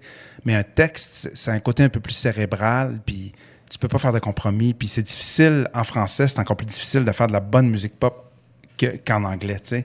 On dirait qu'en anglais, tu peux... La sonorité des mots fait que tu peux dire un peu n'importe quoi, puis c'est c'est éloquent, puis ça sonne bien. En français, c'est toujours un peu plus difficile. Fait que... Faire de la musique pop justement avec Marimé ou avec d'autres artistes, est-ce que ça a été des fois des, des espèces de casse-tête de OK, comment qu'on fait de la musique pop en français puis que ça sonne bien puis que ça soit pas euh, bizarre ou euh, quétaine ou quoi que ce soit? Ben, écoute, ça se peut que ça ait déjà souvent été quétaine, là, tu sais. Je suis pas- je suis pas bon juge pour ça, mais faut que tu ailles à l'intuition. Mais une des bonnes façons de le faire, c'est de faire la maquette en anglais. OK. Puis après ça, de trouver un texte en français qui sonne aussi bien que la maquette en anglais. C'est comme si ça met la barre haute au niveau sonorité. Pas parce que la musique en anglais, c'est meilleur que la musique en français, mais ça sonne plus facilement bien. Ouais. C'est juste une question phonétique, tout probablement. Fait que ça, c'est une bonne façon de le faire. Puis c'est juste une question de travailler jusqu'à ce que tu sois absolument certain que tu as atteint le maximum de ce que tu pouvais faire. Mais c'est tough. C'est l'affaire la plus difficile. Puis c'est souvent ce qui fait que ça va te prendre euh, six mois à faire l'album plutôt que quatre mois, tu sais. Parce qu'on n'a pas tous les textes. Hmm. On n'a pas tous les textes. On peut refaire des fois un texte deux, trois fois, quatre fois. Euh, je faisais le ménage dans mes folders de Ludovic aujourd'hui, là, parce que j'ai remis l'album euh, cette semaine. Puis j'ai des, j'ai des chansons que j'ai six textes en français. Puis c'est le sixième que finalement Ah qui a fait de la cote. Ouais. C'est pas parce que c'est de la haute poésie nécessairement. Ça peut être super simple puis super euh, euh, accessible, mais faut que ce soit juste. Une question de son, ouais, faut que ça soit juste. faut que ça sonne bien, faut que ce soit éloquent, mais faut que ce soit accessible. Il y a un paquet de, de cibles qu'il faut atteindre, à mon sens, pour que ça soit efficace, puis que ça marche, puis que ça soit... Tu sais, des fois, tu reçois un texte, puis il est super, mais il ne fit pas avec l'artiste. Si tu te fermes les yeux, puis tu imagines l'artiste dire un mot, puis tu penses qu'il connaît pas ce mot-là, ça marche pas. tu sais. Ouais, ouais. Puis, tu sais, un bon exemple, c'est. Tu sais, Ludovic, là, c'est une personne super intelligente, là. Puis, il y a une super conversation. Puis, mais je veux dire, c'est quand même un dude dans vingtaine qui fait de la musique pop, sing-along, tu sais. Tu vas pas utiliser le même vocabulaire que dans une tonne d'Ingrid Saint-Pierre, tu sais. Non. Qui, qui, qui Ouais. est quelqu'un de beaucoup plus cérébral, puis de beaucoup plus intellectuel, tu sais. Ouais. Puis, souvent, Ingrid, elle écrit une- deux chansons sur le premier album de Ludovic puis une chanson sur le dernier album de Ludovic, puis il y a des mots que je dis, OK, c'est quoi ça? Si moi, je suis obligé de le googler, là, Ouais. c'est sûr que les fans de Ludovic, il y en a une grande partie qui vont pas connaître le mot, là, Ouais. qui, qui ont 17 ans, puis que, tu c'est pas de sous-estimer les fans, mais c'est de comprendre à qui tu t'adresses. Puis Ludovic, c'est une de ses forces. Il, comp- il comprend son public, puis il fit avec son public ça- ça- na- de façon naturelle. Puis ça, c'est une des affaires qui est la plus importante.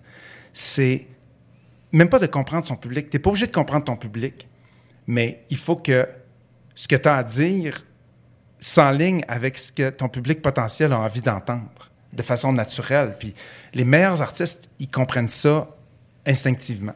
Ouais. Tu sais? Puis je, je- je- je rencontre souvent des artistes. À un moment donné, il y a un artiste pop que je nommerai pas qui a fait un album, un album vraiment à gauche, de gauche. C'était incroyablement bon. Mais je me rappelle d'avoir dit à l'artiste qui me demandait mon avis, tu sais, j'ai dit, c'est quoi? Je suis obligé de te dire que je pense pas que tu vas faire un hit avec ça. Parce que les gens qui écoutent ce style de musique-là, habitu- habituellement, ils vont pas acheter un album de toi. Parce qu'ils ont déjà leur idée Mhm. préconçue de ce que toi, tu représentes culturellement. Tu sais, c'est comme si, je sais pas, euh, Marie-Mé décidait de faire un album à la Marie-Pierre Arthur. Ouais. Ou- je veux dire, les fans de Marie-Pierre Arthur, ils vont pas acheter un album de Marie-Mé, en général. Puis les fans, C'est pas les les fans mêmes de fans. Marimé, ils vont pas triper sur Ils vont pas triper là-dessus. ouais. Puis même si Marie-Mé faisait un album un milliard de fois meilleur qu'Ariane Moffat, puis Marie-Pierre Arthur, puis Ingrid Saint-Pierre, dans le même style, Ouais. les fans de ces artistes-là, c'est souvent pas des fans de Marie-Mé. Fait que ça donne pas grand-chose. C'est dur de se, re- se rebrander au complet, là, Ben- puis changer de style, changer d'image, changer de tout du jour au lendemain. C'est difficile. Ça Ouais. peut être fait si c'est fait de façon authentique puis Ouais. cohérente.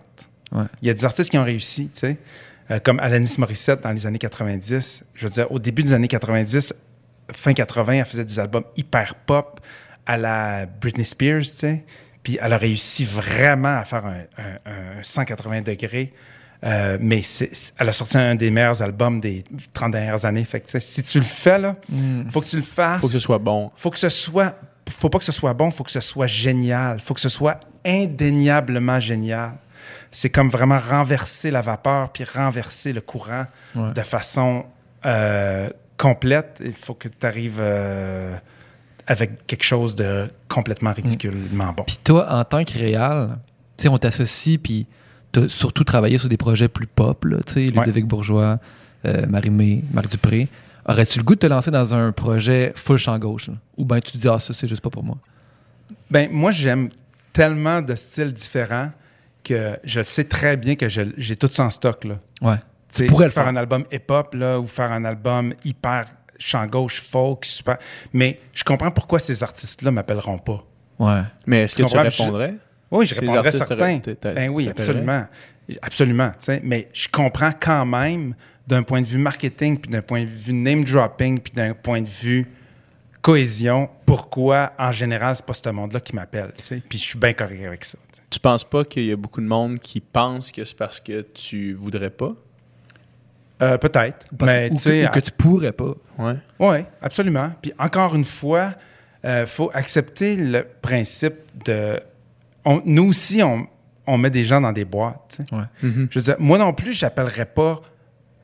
Probable, j'appellerais pas nécessairement. Pas Tire le Coyote pour faire son prochain album, mettons. Ben non, mais j'appellerais pas non plus les Sœurs Boulay pour écrire une chanson pour le nouvel album de Marc Dupré, même si elle pourrait, pro- elle pourrait probablement faire une Ouais, tune ouais. incroyable. C'est juste que c'est comme pas ton first call. tu sais. On met les gens dans une boîte, puis j'essaie quand même de m'efforcer à mélanger les effluves des fois, puis Ouais. faire des, des, des, des espèces de rencontres euh, improbables. Ça serait fort, par exemple. Ouais, Philippe mais- Braque qui a, qui a écrit une tune pour euh, Ludovic Bourgeois, mettons. là. Ben, le pire, c'est qu'on l'a fait en- avec? Ingrid Saint-Pierre. ouais. qui a écrit deux tunes sur le premier album de Ludovic qui ont été les deux tunes des extraits, puis ont été les deux tunes numéro un. Ah ouais. Puis ça a été, il y a encore une fois, il faut que je donne le crédit à, à Véronica Sylvestre à l'époque qui a eu comme ce flash-là. Puis je me donne le crédit d'avoir fait comme fuck, on l'essaye. Ouais. Puis finalement, ça a été super concluant. Fait qu'il y a plein d'affaires comme ça qui se font de temps en temps. Ouais. Puis c'est des belles surprises. Mais je comprends quand même pourquoi, je veux dire, euh, on met les gens dans des boîtes. Fait qu'il faut pas se fâcher quand les gens nous mettent dans des boîtes, nous aussi. Mais des, des fois, des fois ces genres de, de mix hybrides-là, ça, ça sonne faux, puis ça paraît. là. Tu sais, Ouais. je me rappelle, on en parlait justement un petit peu plus tôt avec Roxane Bruno, là, qui, était, qui, qui- qui était venue sur le podcast. Puis euh, on parlait de Jean-Marc Couture. Jean-Marc Couture, euh, son, son premier album, je sais pas si tu avais travaillé là-dessus ou non. oui, j'ai fait une tune, ouais. C'était la tune avec. euh, c'était écrit par Daniel Bélanger. Ah oui, oui, oui. C'était- les ton désir. Ouais, c'était là ton désir. Puis Jean-Marc Couture, moi, je- sais, toi, tu le connaissais avant. Ouais. Moi, je l'avais rencontré une fois. Je, je connaissais le personnage. On l'avait vu à Star Academy. Il était rocker, euh, un peu, tu sais, euh, comme pas ouvert tant que ça sur ses émotions. Tu Un, peu- homme de peu de mots. un homme de peu de mots. Puis je me rappellerai toujours de la première phrase de C'était ton désir, qui était Le ciel est bleu comme je me sens vieux à noircir mes nuits blanches. Puis là, moi j'entends ça, c'est comme c'est Daniel Bélanger qui, qui me ouais. dit ça, là, tu sais, c'est pas Jean-Marc Couture qui Tu me te dit dis ça. cette là. phrase-là, puis t'entends la voix de Ouais, Daniel ouais, c'est ça. C'est comme ça, c'est une phrase de Daniel Bélanger, là, clairement dans son univers, clairement ça, ça lui appartient, tu sais. Puis là, probablement qu'il s'est fait demander, hey, je- on a besoin d'une toune, écris-en une pour Jean-Marc Couture. Puis là, c'est comme t'entends ça, puis c'est, hey, man, c'est- ça- c'est pas le Jean-Marc que je, que je voulais consommer, ou tu sais, puis c'est. C'est encore moins le Daniel Bélanger que je voulais consommer, tu sais. Fait que c'est comme un hybride qui, Mais- fonctionne pas. Dans, mais à mon avis, ça a peut-être levé cette tune là je Mais le pas, pire, c'est que ça a été un gros hit. Ouais. Fait encore une fois, le plafond de quelqu'un et le plancher ouais, de quelqu'un d'autre. Puis, il y a un moment donné, euh, Christopher Ward, qui est un auteur-compositeur canadien incroyable, il a écrit Black Velvet d'Alana Miles, entre autres, qui est un succès international, Ouais. Puis, j'ai écrit plein de tonnes, j'ai eu la chance d'écrire plein de tonnes avec lui. Puis, à un moment donné, je me rappelle que, je me rappelle pas, on était en char, puis il y avait une tonne qui jouait, puis j'ai pitché sur la tonne, tu sais. C'est la mienne. Non. Il m'a dit, il m'a dit, peut-être t'as raison, mais tu peux pas t'obsti- tu peux pas t'ostiner avec le succès. Ouais. Il m'a dit ça. Ah you can't argue with success. Fait que tu sais, des fois, puis ça a changé ma vie cette phrase-là parce sûr. À un moment donné, c'est facile de tomber dans le snobisme puis de tomber dans le ah ben moi j'aurais pas fait ça, ah ben c'est tellement plate ce tune là, je peux pas croire qu'il y a du monde qui aime ça. C'est quoi, t'as pas besoin de croire qu'il y a du monde qui aime ça s'il y a déjà du monde Ouais, qui Ben aime oui, ça. Ils ont pas des de- faits. ils t'ont pas demandé ton avis, tu sais. Ouais. Puis je pense que c'est une bonne façon de, de- d'approcher la critique, de se dire, c'est quoi, c'est même pas moi qui décide, c'est les gens qui décident. Oui. tu sais. Il y a John Mayer à un moment donné qui donnait une conférence à, je pense que c'était à Berkeley. Euh, c'est une université à, à Boston où il y a- le programme musical est vraiment super reconnu. Puis lui, il a étudié à Berkeley. Puis il donnait une espèce de conférence à Berkeley devant les étudiants en musique. Puis il dit Levez votre main, ceux d'entre vous qui pensent que vous avez une meilleure oreille que la personne moyenne qui écoute la radio. Puis là, c'est évidemment tous des musiciens. Premièrement, des musiciens qui ont été acceptés à Berkeley. Ouais. Fait que c'est tous des virtuoses puis des gens qui ont un talent fou. Il y a plus que la moitié du monde qui se lève la main. Puis lui, il dit Vous êtes tous dans le champ. Il n'y a personne de nous qui a une meilleure oreille que le public parce que c'est eux qui décident qu'est-ce qui est bon. Nous, on peut décider qu'on va rajouter 83 accords, puis 50 000 changements de tempo, puis de tonalité dans notre tune, puis de modulation, puis de faire ça super intelligent, puis super virtuose. Mais si le public en général veut pas l'entendre, c'est eux autres qui décident. C'est leur oreille qui est le juge final. Fait que moi-même, puis toi, puis n'importe qui qui est le moindrement impliqué dans, professionnellement en musique, on est sujet au jugement Mhm. du citoyen moyen qui écoute la radio dans son char. Puis moi, je trouve que c'est une bonne façon de garder une humilité. C'est bon pour la santé de penser comme ça. Hey, Fred, on ne veut pas prendre toute ta soirée, mais, mais c'est vraiment parce que les deux, on, on était là. C'est que c'est intéressant. Pour Ah vrai, ben, d'avoir l'espèce de d'inside de genre comment ça se passe, mais en dessous, tu sais, en dessous de la couche qu'on voit pas, tu sais. C'est ça Mhm. qui est le fun. C'est vraiment ça qui est le fun. Ben, merci bien. Ouais. Ça me fait Euh, plaisir d'être là. J'ai des. Excuse, Ouais, vas-y. vas-y, vas-y, vas-y. J'ai des, j'ai des amis qui. euh, En fait, je checkais ton Instagram l'autre jour. Puis là, je, je, je scrollais un peu. Puis là, j'ai vu un visage que je connaissais. Je viens de mes amis, Olivier Quirion. Ah Tu oui. souviens-tu? Ouais. c'est- Oui. Dans le fond, t'as- t'as t'as joué avec Rémi Chassé. Oui. Puis euh, lui, il est bassiste là-dedans. Ben oui. Fait que là, j'ai hein, là, j'ai écrit, je fais Hey, euh, je pensais justement écrire à Fred pour l'inviter au podcast, mais tu l'as rencontré dans ma, dans ma il premièrement, il m'a dit Invite-le, ce gars-là, des histoires incroyables. Puis il m'a dit Il m'a dit Ce gars-là, euh, c'est le musicien le plus préparé que j'ai vu de ma vie. Ah ouais, hein? Ouais, il m'a dit T'es arrivé sa gig, on aurait dit qu'il l'avait fait 100 fois.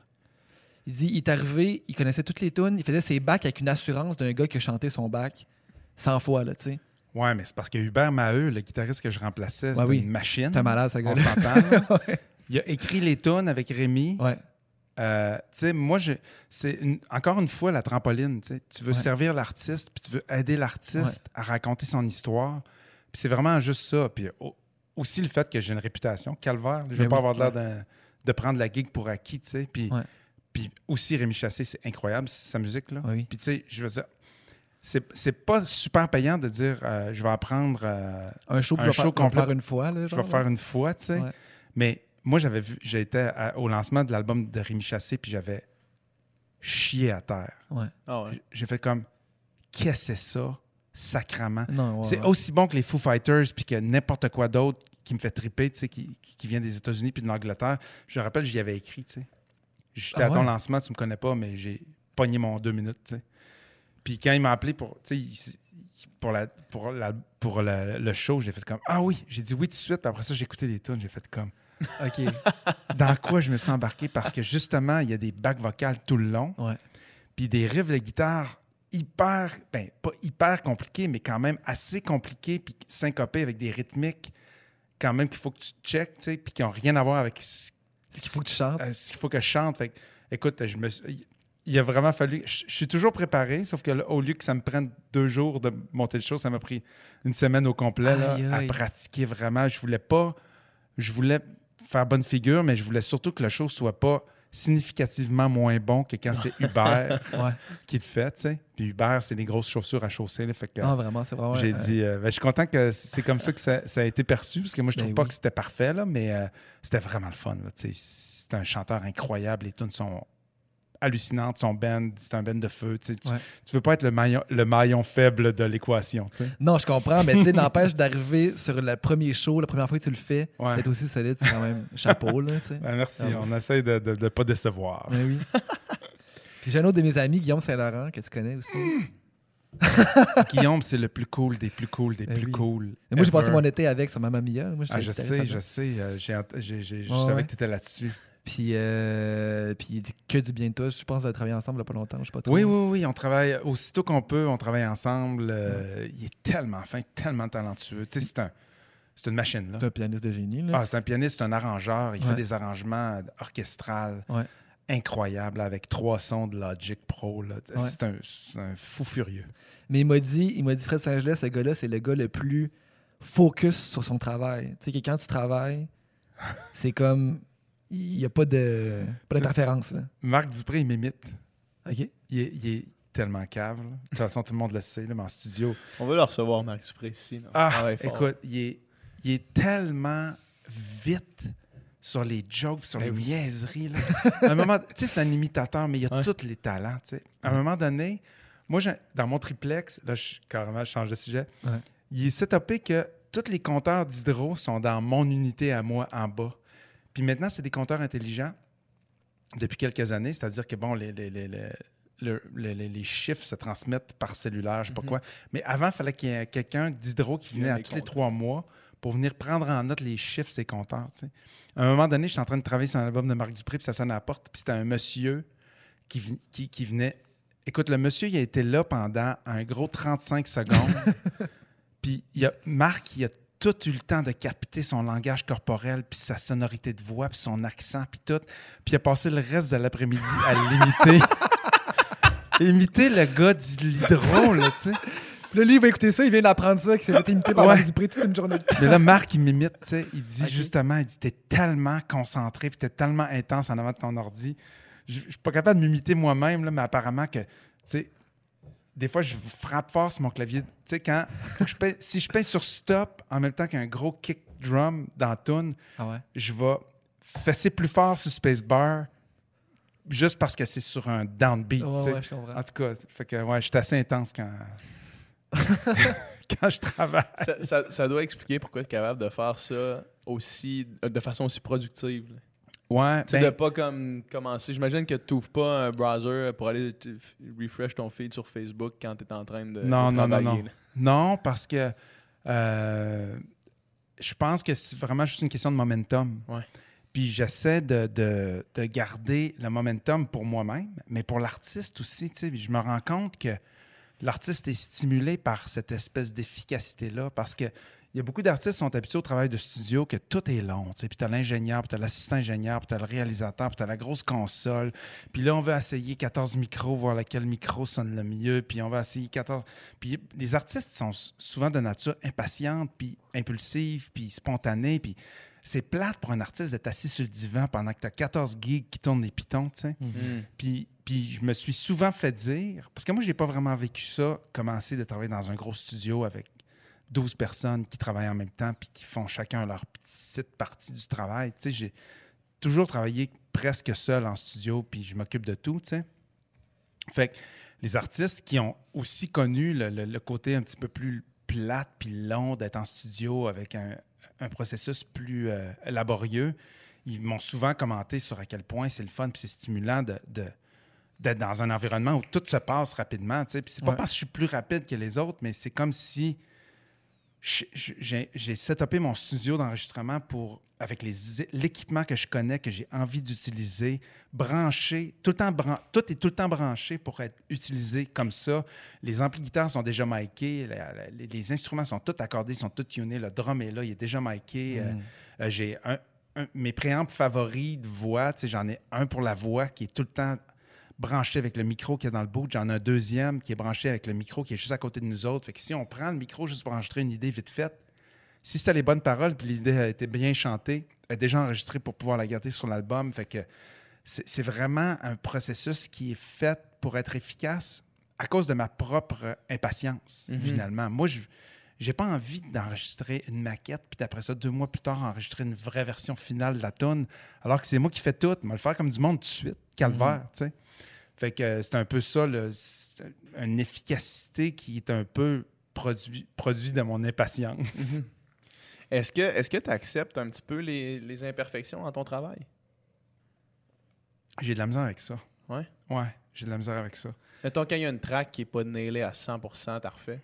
Euh, je la refais ou je l'édite ou c'est une voix qui est un peu fausse, euh, je vais la tuner. euh, euh, des fois, j'aurais peut-être intérêt à lâcher prise. Ouais. Euh, J'essaie de le faire. Des fois, je réussis. Mais euh, le problème, c'est qu'il faudrait que je délègue Ouais. plus. Puis les budgets sont de plus en plus petits, les budgets d'albums. Fait que, plus ça va, moins j'aurai d'argent à donner à d'autres mondes. Fait que je finis par faire un peu tout moi-même. Mais le dernier album de Ludovic, j'ai réussi à lâcher prise un petit peu puis à, à être un petit peu moins perfectionniste sur certaines affaires. Puis j'ai l'impression que ça respire un peu plus. Hmm. C'est-tu mieux? C'est-tu pas mieux? Je pense que ça change pas grand-chose parce que, encore une fois, je pense que si la chanson est là, la chanson est bonne, ça aurait pu être enregistré vraiment moins bien Ouais. ou vraiment mieux. Puis ça n'aurait pas changé le, le- Mhm. le succès de la chanson, tu sais. Il y a plein d'affaires qu'on entend que c'est plein d'imperfections ou que c'est justement pas, le, le- pas hi-fi, là, tu sais, vraiment full euh, Ouais. mixé, léché, tout ça, puis qu'il y a une beauté là-dedans aussi, souvent. Ouais, là, absolument. de- Je suis le premier à reconnaître cette beauté-là. quelque chose de raw, là, tu sais. Mais, mais je pense que faut que ce soit fait d'emblée, exemple, souvent ce qu'on entend, quand on entend des chansons, des enregistrements qui ont été faits, qui sont un petit peu plus slack, Ouais. c'est souvent un band qui joue en même temps dans le studio. Tout le monde joue en même temps, puis ils vont chanter, la, ils vont faire la tune, pardon, euh, 4, 5 fois, 6 fois, peu importe. Puis après ça, ils vont écouter, puis ils vont prendre la meilleure prise, puis Ouais. ça va être ça, la tune. Puis il y a une beauté là-dedans, mais je pense que euh, faut que ce soit fait tout le monde en même temps. Ouais. Puis s'il y a quelqu'un qui se trompe un petit peu ou qui fait une note un petit peu moins, moins franche ou moins précisément, euh, c'est compensé par le fait que tout le monde est tellement en même temps, puis tout le, tout le monde se suit, puis une espèce de l'imperfection qui respire. Ouais. Bon, oui, ça acc- accélère un peu dans le refrain, mais tout le monde accélère un peu en même temps, fait que ça compense. Alors que dans une optique plus pop, la plupart des albums pop sont faits vraiment piste par piste, Instrument Fait- par instrument. instrument par instrument. Fait que tu commences par peut-être une track guitare-voix qui, qui, qui sert de guide. Ouais. Après ça, tu fais la batterie qui est au métronome puis qui est vraiment tête. Après ça, tu fais la basse. Mais si la basse est un peu est pas vraiment tête, le drummer, il va pas compenser dans le refrain si le bassiste Mhm. accélère. Le drummer est déjà parti. Sa Ouais. track est fait ouais, faut ouais. que le Il bassiste se conforme à ce qui a été enregistré d'avance. Fait qu'il n'y a plus vraiment place à à, à- à- à- à l'erreur ou l'espèce d'imperfection puis l'espèce de, de- de fluctuation dans le beat. Fait que ça donne des enregistrements qui sont plus précis, qui sont plus clean, qui sont plus francs, Ouais. mais qui sont peut-être un petit peu moins organiques. tu. Je pense qu'il y, a des- il y a des musiques qui se prêtent à, à une approche un peu plus slack, puis il y a des musiques qui ont besoin de te revoler d'en face, Ouais. comme la tonne de briques. Puis tu sais, euh, la plupart des chansons qui jouent à la radio puis qui font des hits, c'est des, des chansons qui ont été faites de façon plus précise. Fait que si t'arrives avec une tune dans le même style, mais qui était faite un peu plus slack, ça, a tendance à sonner amateur. Alors que si t'arrives avec une chanson folk, plus organique, mais qui a été faite de façon très rigide à la pop, quand ça, si tu la compares avec des chansons euh, du même style, mais qui ont été faites avec une approche plus organique, là, tout d'un coup, ça, ça sonne stiff. Ouais, c'est ça. que c'est vraiment tout le temps d'essayer de trouver la meilleure façon de représenter l'artiste puis sa chanson dans le contexte, en sachant ça va jouer où, qui qui, qui, qui va écouter ça, qui qui va aimer ça, qui qui va avoir envie de l'entendre, c'est qui le public? Ce public-là, il écoute quoi d'autre? Je veux dire, si tu fais une chanson pour un public qui écoute du Ed Sheeran puis du Shawn Mendes, mais tu la, tu l'enregistres pour un public qui écoute du, du, du Bon Iver, c'est- il y a un, un genre de manque de cohérence. Il faut, faut toujours garder tout ça à l'esprit. Fait que c'est pas une question de. faut pas que ça sonne comme du Fred Saint-Gelais, mais c'est sûr qu'il y a beaucoup d'artistes qui m'appellent parce que j'ai fait plein de gros hits pop. Fait que des artistes pop qui m'appellent, puis on va continuer à faire des, des chansons dans ce style-là. Puis, tu sais, j'ai fait un album métal il y a deux ans, puis tout, ces, tout ce processus-là a été ignoré complètement, puis on Mm. l'a fait euh, vraiment comme un vrai album métal, puis ça sonne comme un vrai album métal, mais je ne mettrais pas ça sur un album de Ludovic Bourgeois. Ouais, je comprends. Ouais, c'est vraiment, vraiment passionnant. Puis c'est le fun. Le musicien en moi apprécie vraiment les, tous les insights que tu es en train de donner en ce moment. Bon, ben, Puis, Parfait. euh, je je suis vieux, fait que euh, ça sert à quelque chose d'être vieux. ouais, ouais.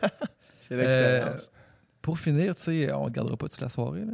mais tu sais, on a parlé depuis une heure et demie du- de Fred Saint-Gelais, le musicien, tu sais, mais Fred, Fred Saint-Gelais, l'humain, tu sais. Ce serait le fun d'en parler un peu, mettons. Je sais que dans les dernières années, tu as vécu quand même plusieurs changements, mettons. Là. Ouais. puis, mais, puis, tu sais, je veux pas qu'on rentre dans, dans le patinage ou quoi que ce soit, mais, tu sais, tantôt, tu parlais de, ça fait un grand voyage, toi puis Marimé, à un moment donné, là. Ouais. Puis, à ton retour, je pense que toi, t'es reparti tout seul ou quelque chose comme ça. Ça se peut-tu? Euh, non, je suis pas Ah non, reparti. Je suis reparti après notre séparation. Ouais, c'est ça. Euh, je- ben, premièrement, en fait, premièrement, première question, qu'est-ce qui a motivé le premier voyage? Qu'est-ce qui a motivé le deuxième? euh, le premier voyage, je pense que c'était une tentative de de voir si tu sais, notre couple est encore viable. Parce que, En dehors de tout le reste, mettons. en dehors de tout le reste, là, tu sais, mais on commençait à sentir euh, certaines difficultés, puis euh, on a décidé de faire ça comme une espèce de, je pense, une tentative de, Mhm. de, de reploguer les fils qui étaient, qui étaient, euh, Ouais. qui étaient arrachés, tu sais, puis ça l'a manifestement pas marché, mais ça a été incroyable comme voyage, tu sais. Mhm.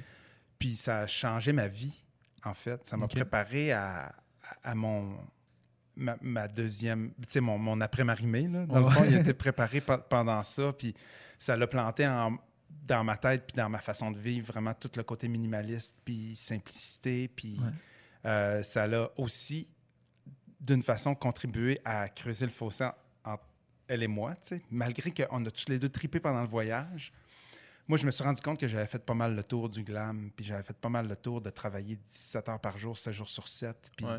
Elle, non, tu sais. Puis on avait une dizaine d'années de différence quand même, là, tu sais. Je veux dire, à l'époque, elle avait 30, moi, j'avais 40, puis j'avais 10 ans d'avance sur elle. Et elle, quand elle a commencé à travailler fort, puis à, à, à, à builder sa carrière, moi, ça faisait déjà 10 ans que j'étais là-dedans, 15 heures par jour, puis 7 jours sur 7. Ouais.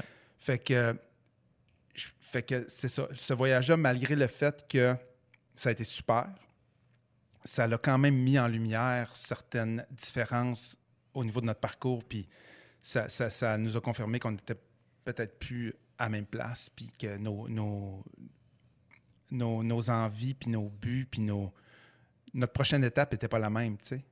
Sa prochaine étape était différente de ma prochaine étape. Elle avait envie de continuer, puis vraiment aller de l'avant avec euh, d'autres albums, puis une grosse carrière. Moi, j'avais envie de co- commencer à profiter un peu de, de ce que j'avais semé, de récolter Ouais. un peu ce que j'avais semé. Tu sais, J'avais le moyen, puis tu arrives à 42 ans, puis tu te dis, y a- on a cette planète-là, là, puis j'ai juste vu là, 1% Mon studio, de ouais. cette planète-là. Je peux-tu euh, voyager plus? Je peux-tu découvrir autre chose? Je peux-tu apprendre l'espagnol? Je peux-tu euh, faire mon cours de plongée sous-marine? Je peux-tu aller faire du vélo sur la côte ouest? Je veux dire, n'importe quoi, Ouais, je peux-tu vivre un peu, là, Ouais, plus que faire de la musique tout le temps? Fait que moi, c'était rendu là. Elle n'était pas rendue là. Puis, tu sais, je veux dire, pour un million d'autres raisons. Euh, fait que quand on s'est séparés, moi, j'étais. C'est ce qui a vraiment confirmé que j'avais mon asti de voyage, tu sais, de, de cette vie-là. Pas que c'était pas une belle vie, là, Ouais. mais tu sais, que j'avais vraiment envie de vivre autre chose. C'est que la première affaire que j'ai faite, c'est que j'ai tout vendu.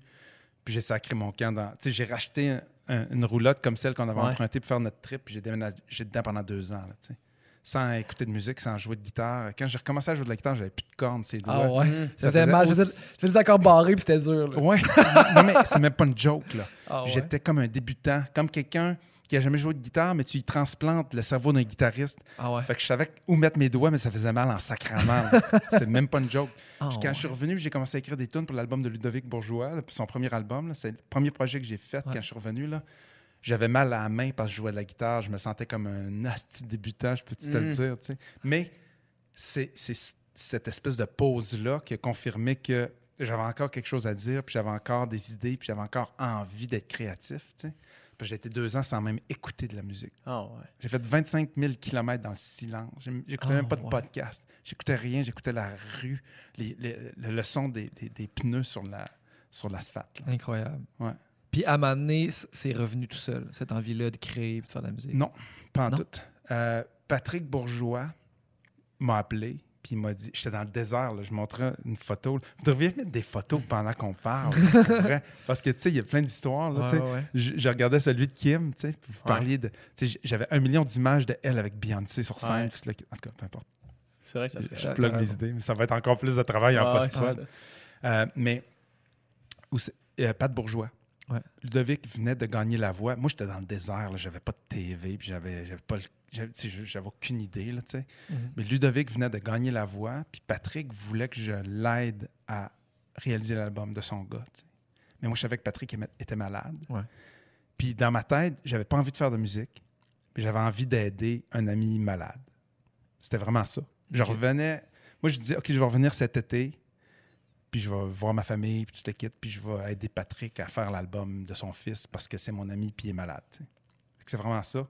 Mais je suis revenu, puis tu c'est en, en le faisant que je me suis rendu compte que je m'ennuyais de le faire, Ouais, puis que j'avais envie peut-être de recommencer. tu sais. Hmm. Mais j'ai recommencé, mais j'ai recommencé mollo. là. Ça n'a rien à voir avec ce que je faisais avant. tu Ouais. été parti combien de temps tout ça, là, finalement? Quasiment deux ans. Quasiment deux ans? Ouais. C'est pour ça qu'on n'entendait plus parler de toi.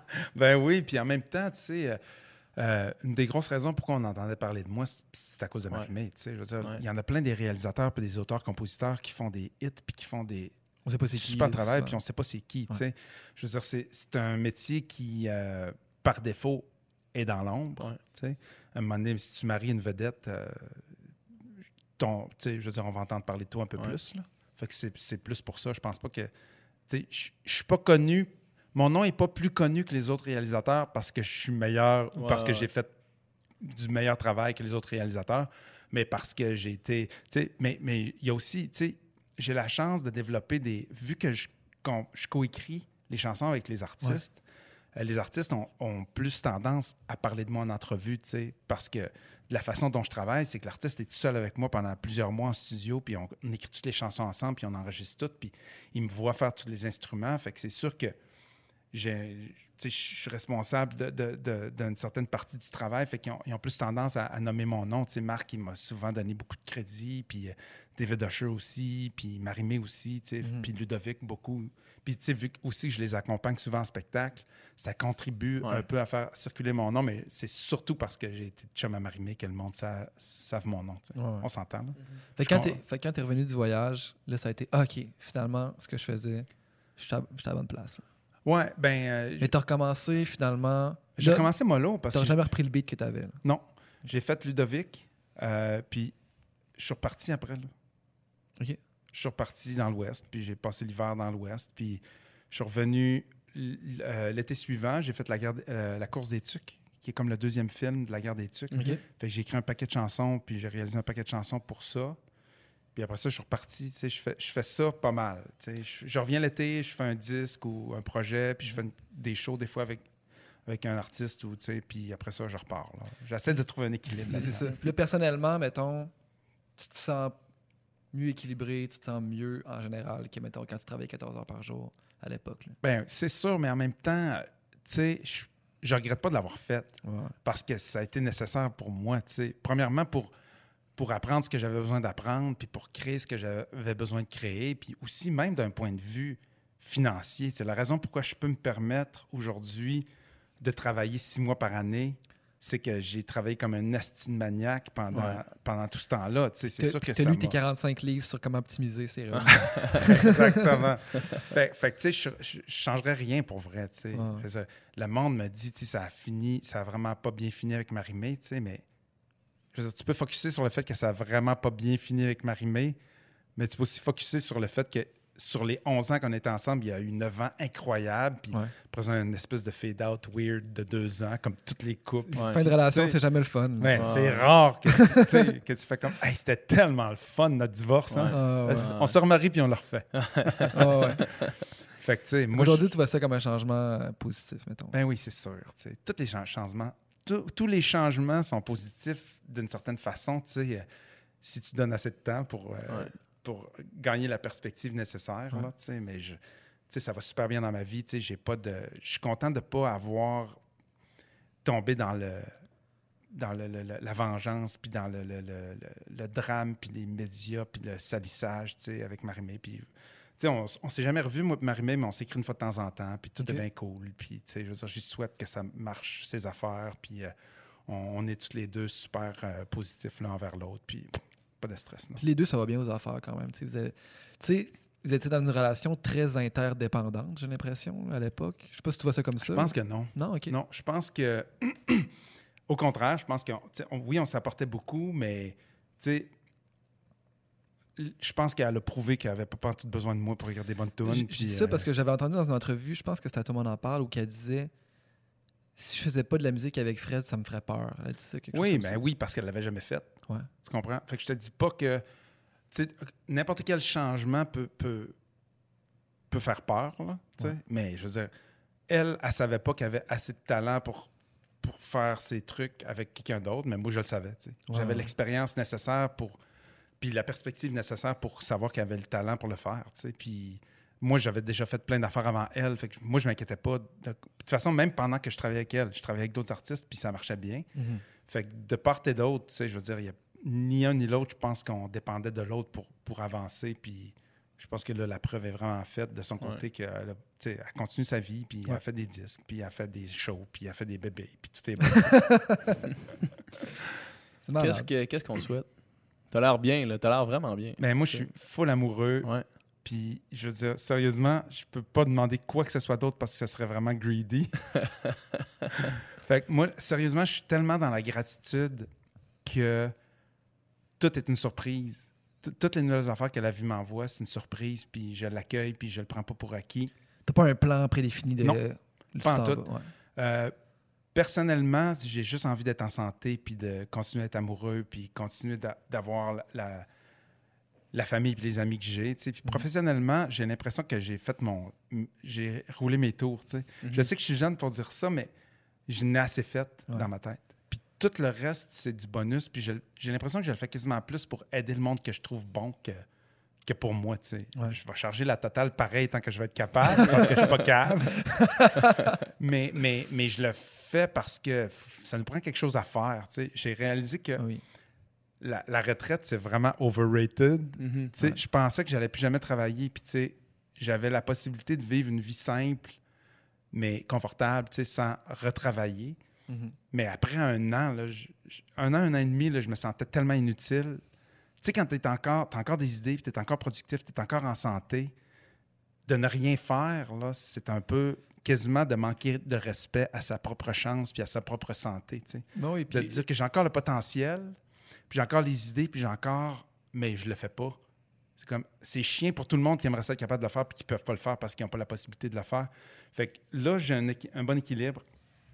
Je travaille la moitié de l'année, puis après ça, l'autre moitié, je travaille moins, mais je voyage, puis je lis, puis je continue à, à m'abreuver de connaissances, puis à développer des, des, des- des habiletés, puis de faire des nouvelles rencontres. Tu sais, je suis pas assis en avant de la TV ou sur le bord de la mer à raconter les poissons qui passent, là.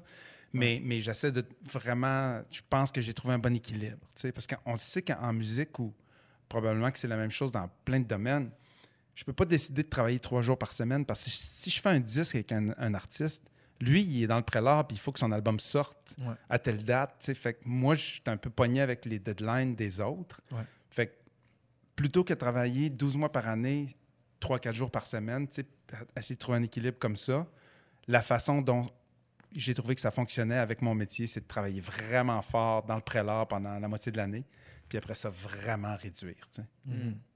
Fait que euh, souhaitez-moi rien de plus. Ah ben c'est cool. Si je peux garder le statu quo, je veux, je veux, je veux en laisser pour les autres. On te souhaite le statu quo. Yes. Merci beaucoup. Merci Fred. Merci, boys. Yes.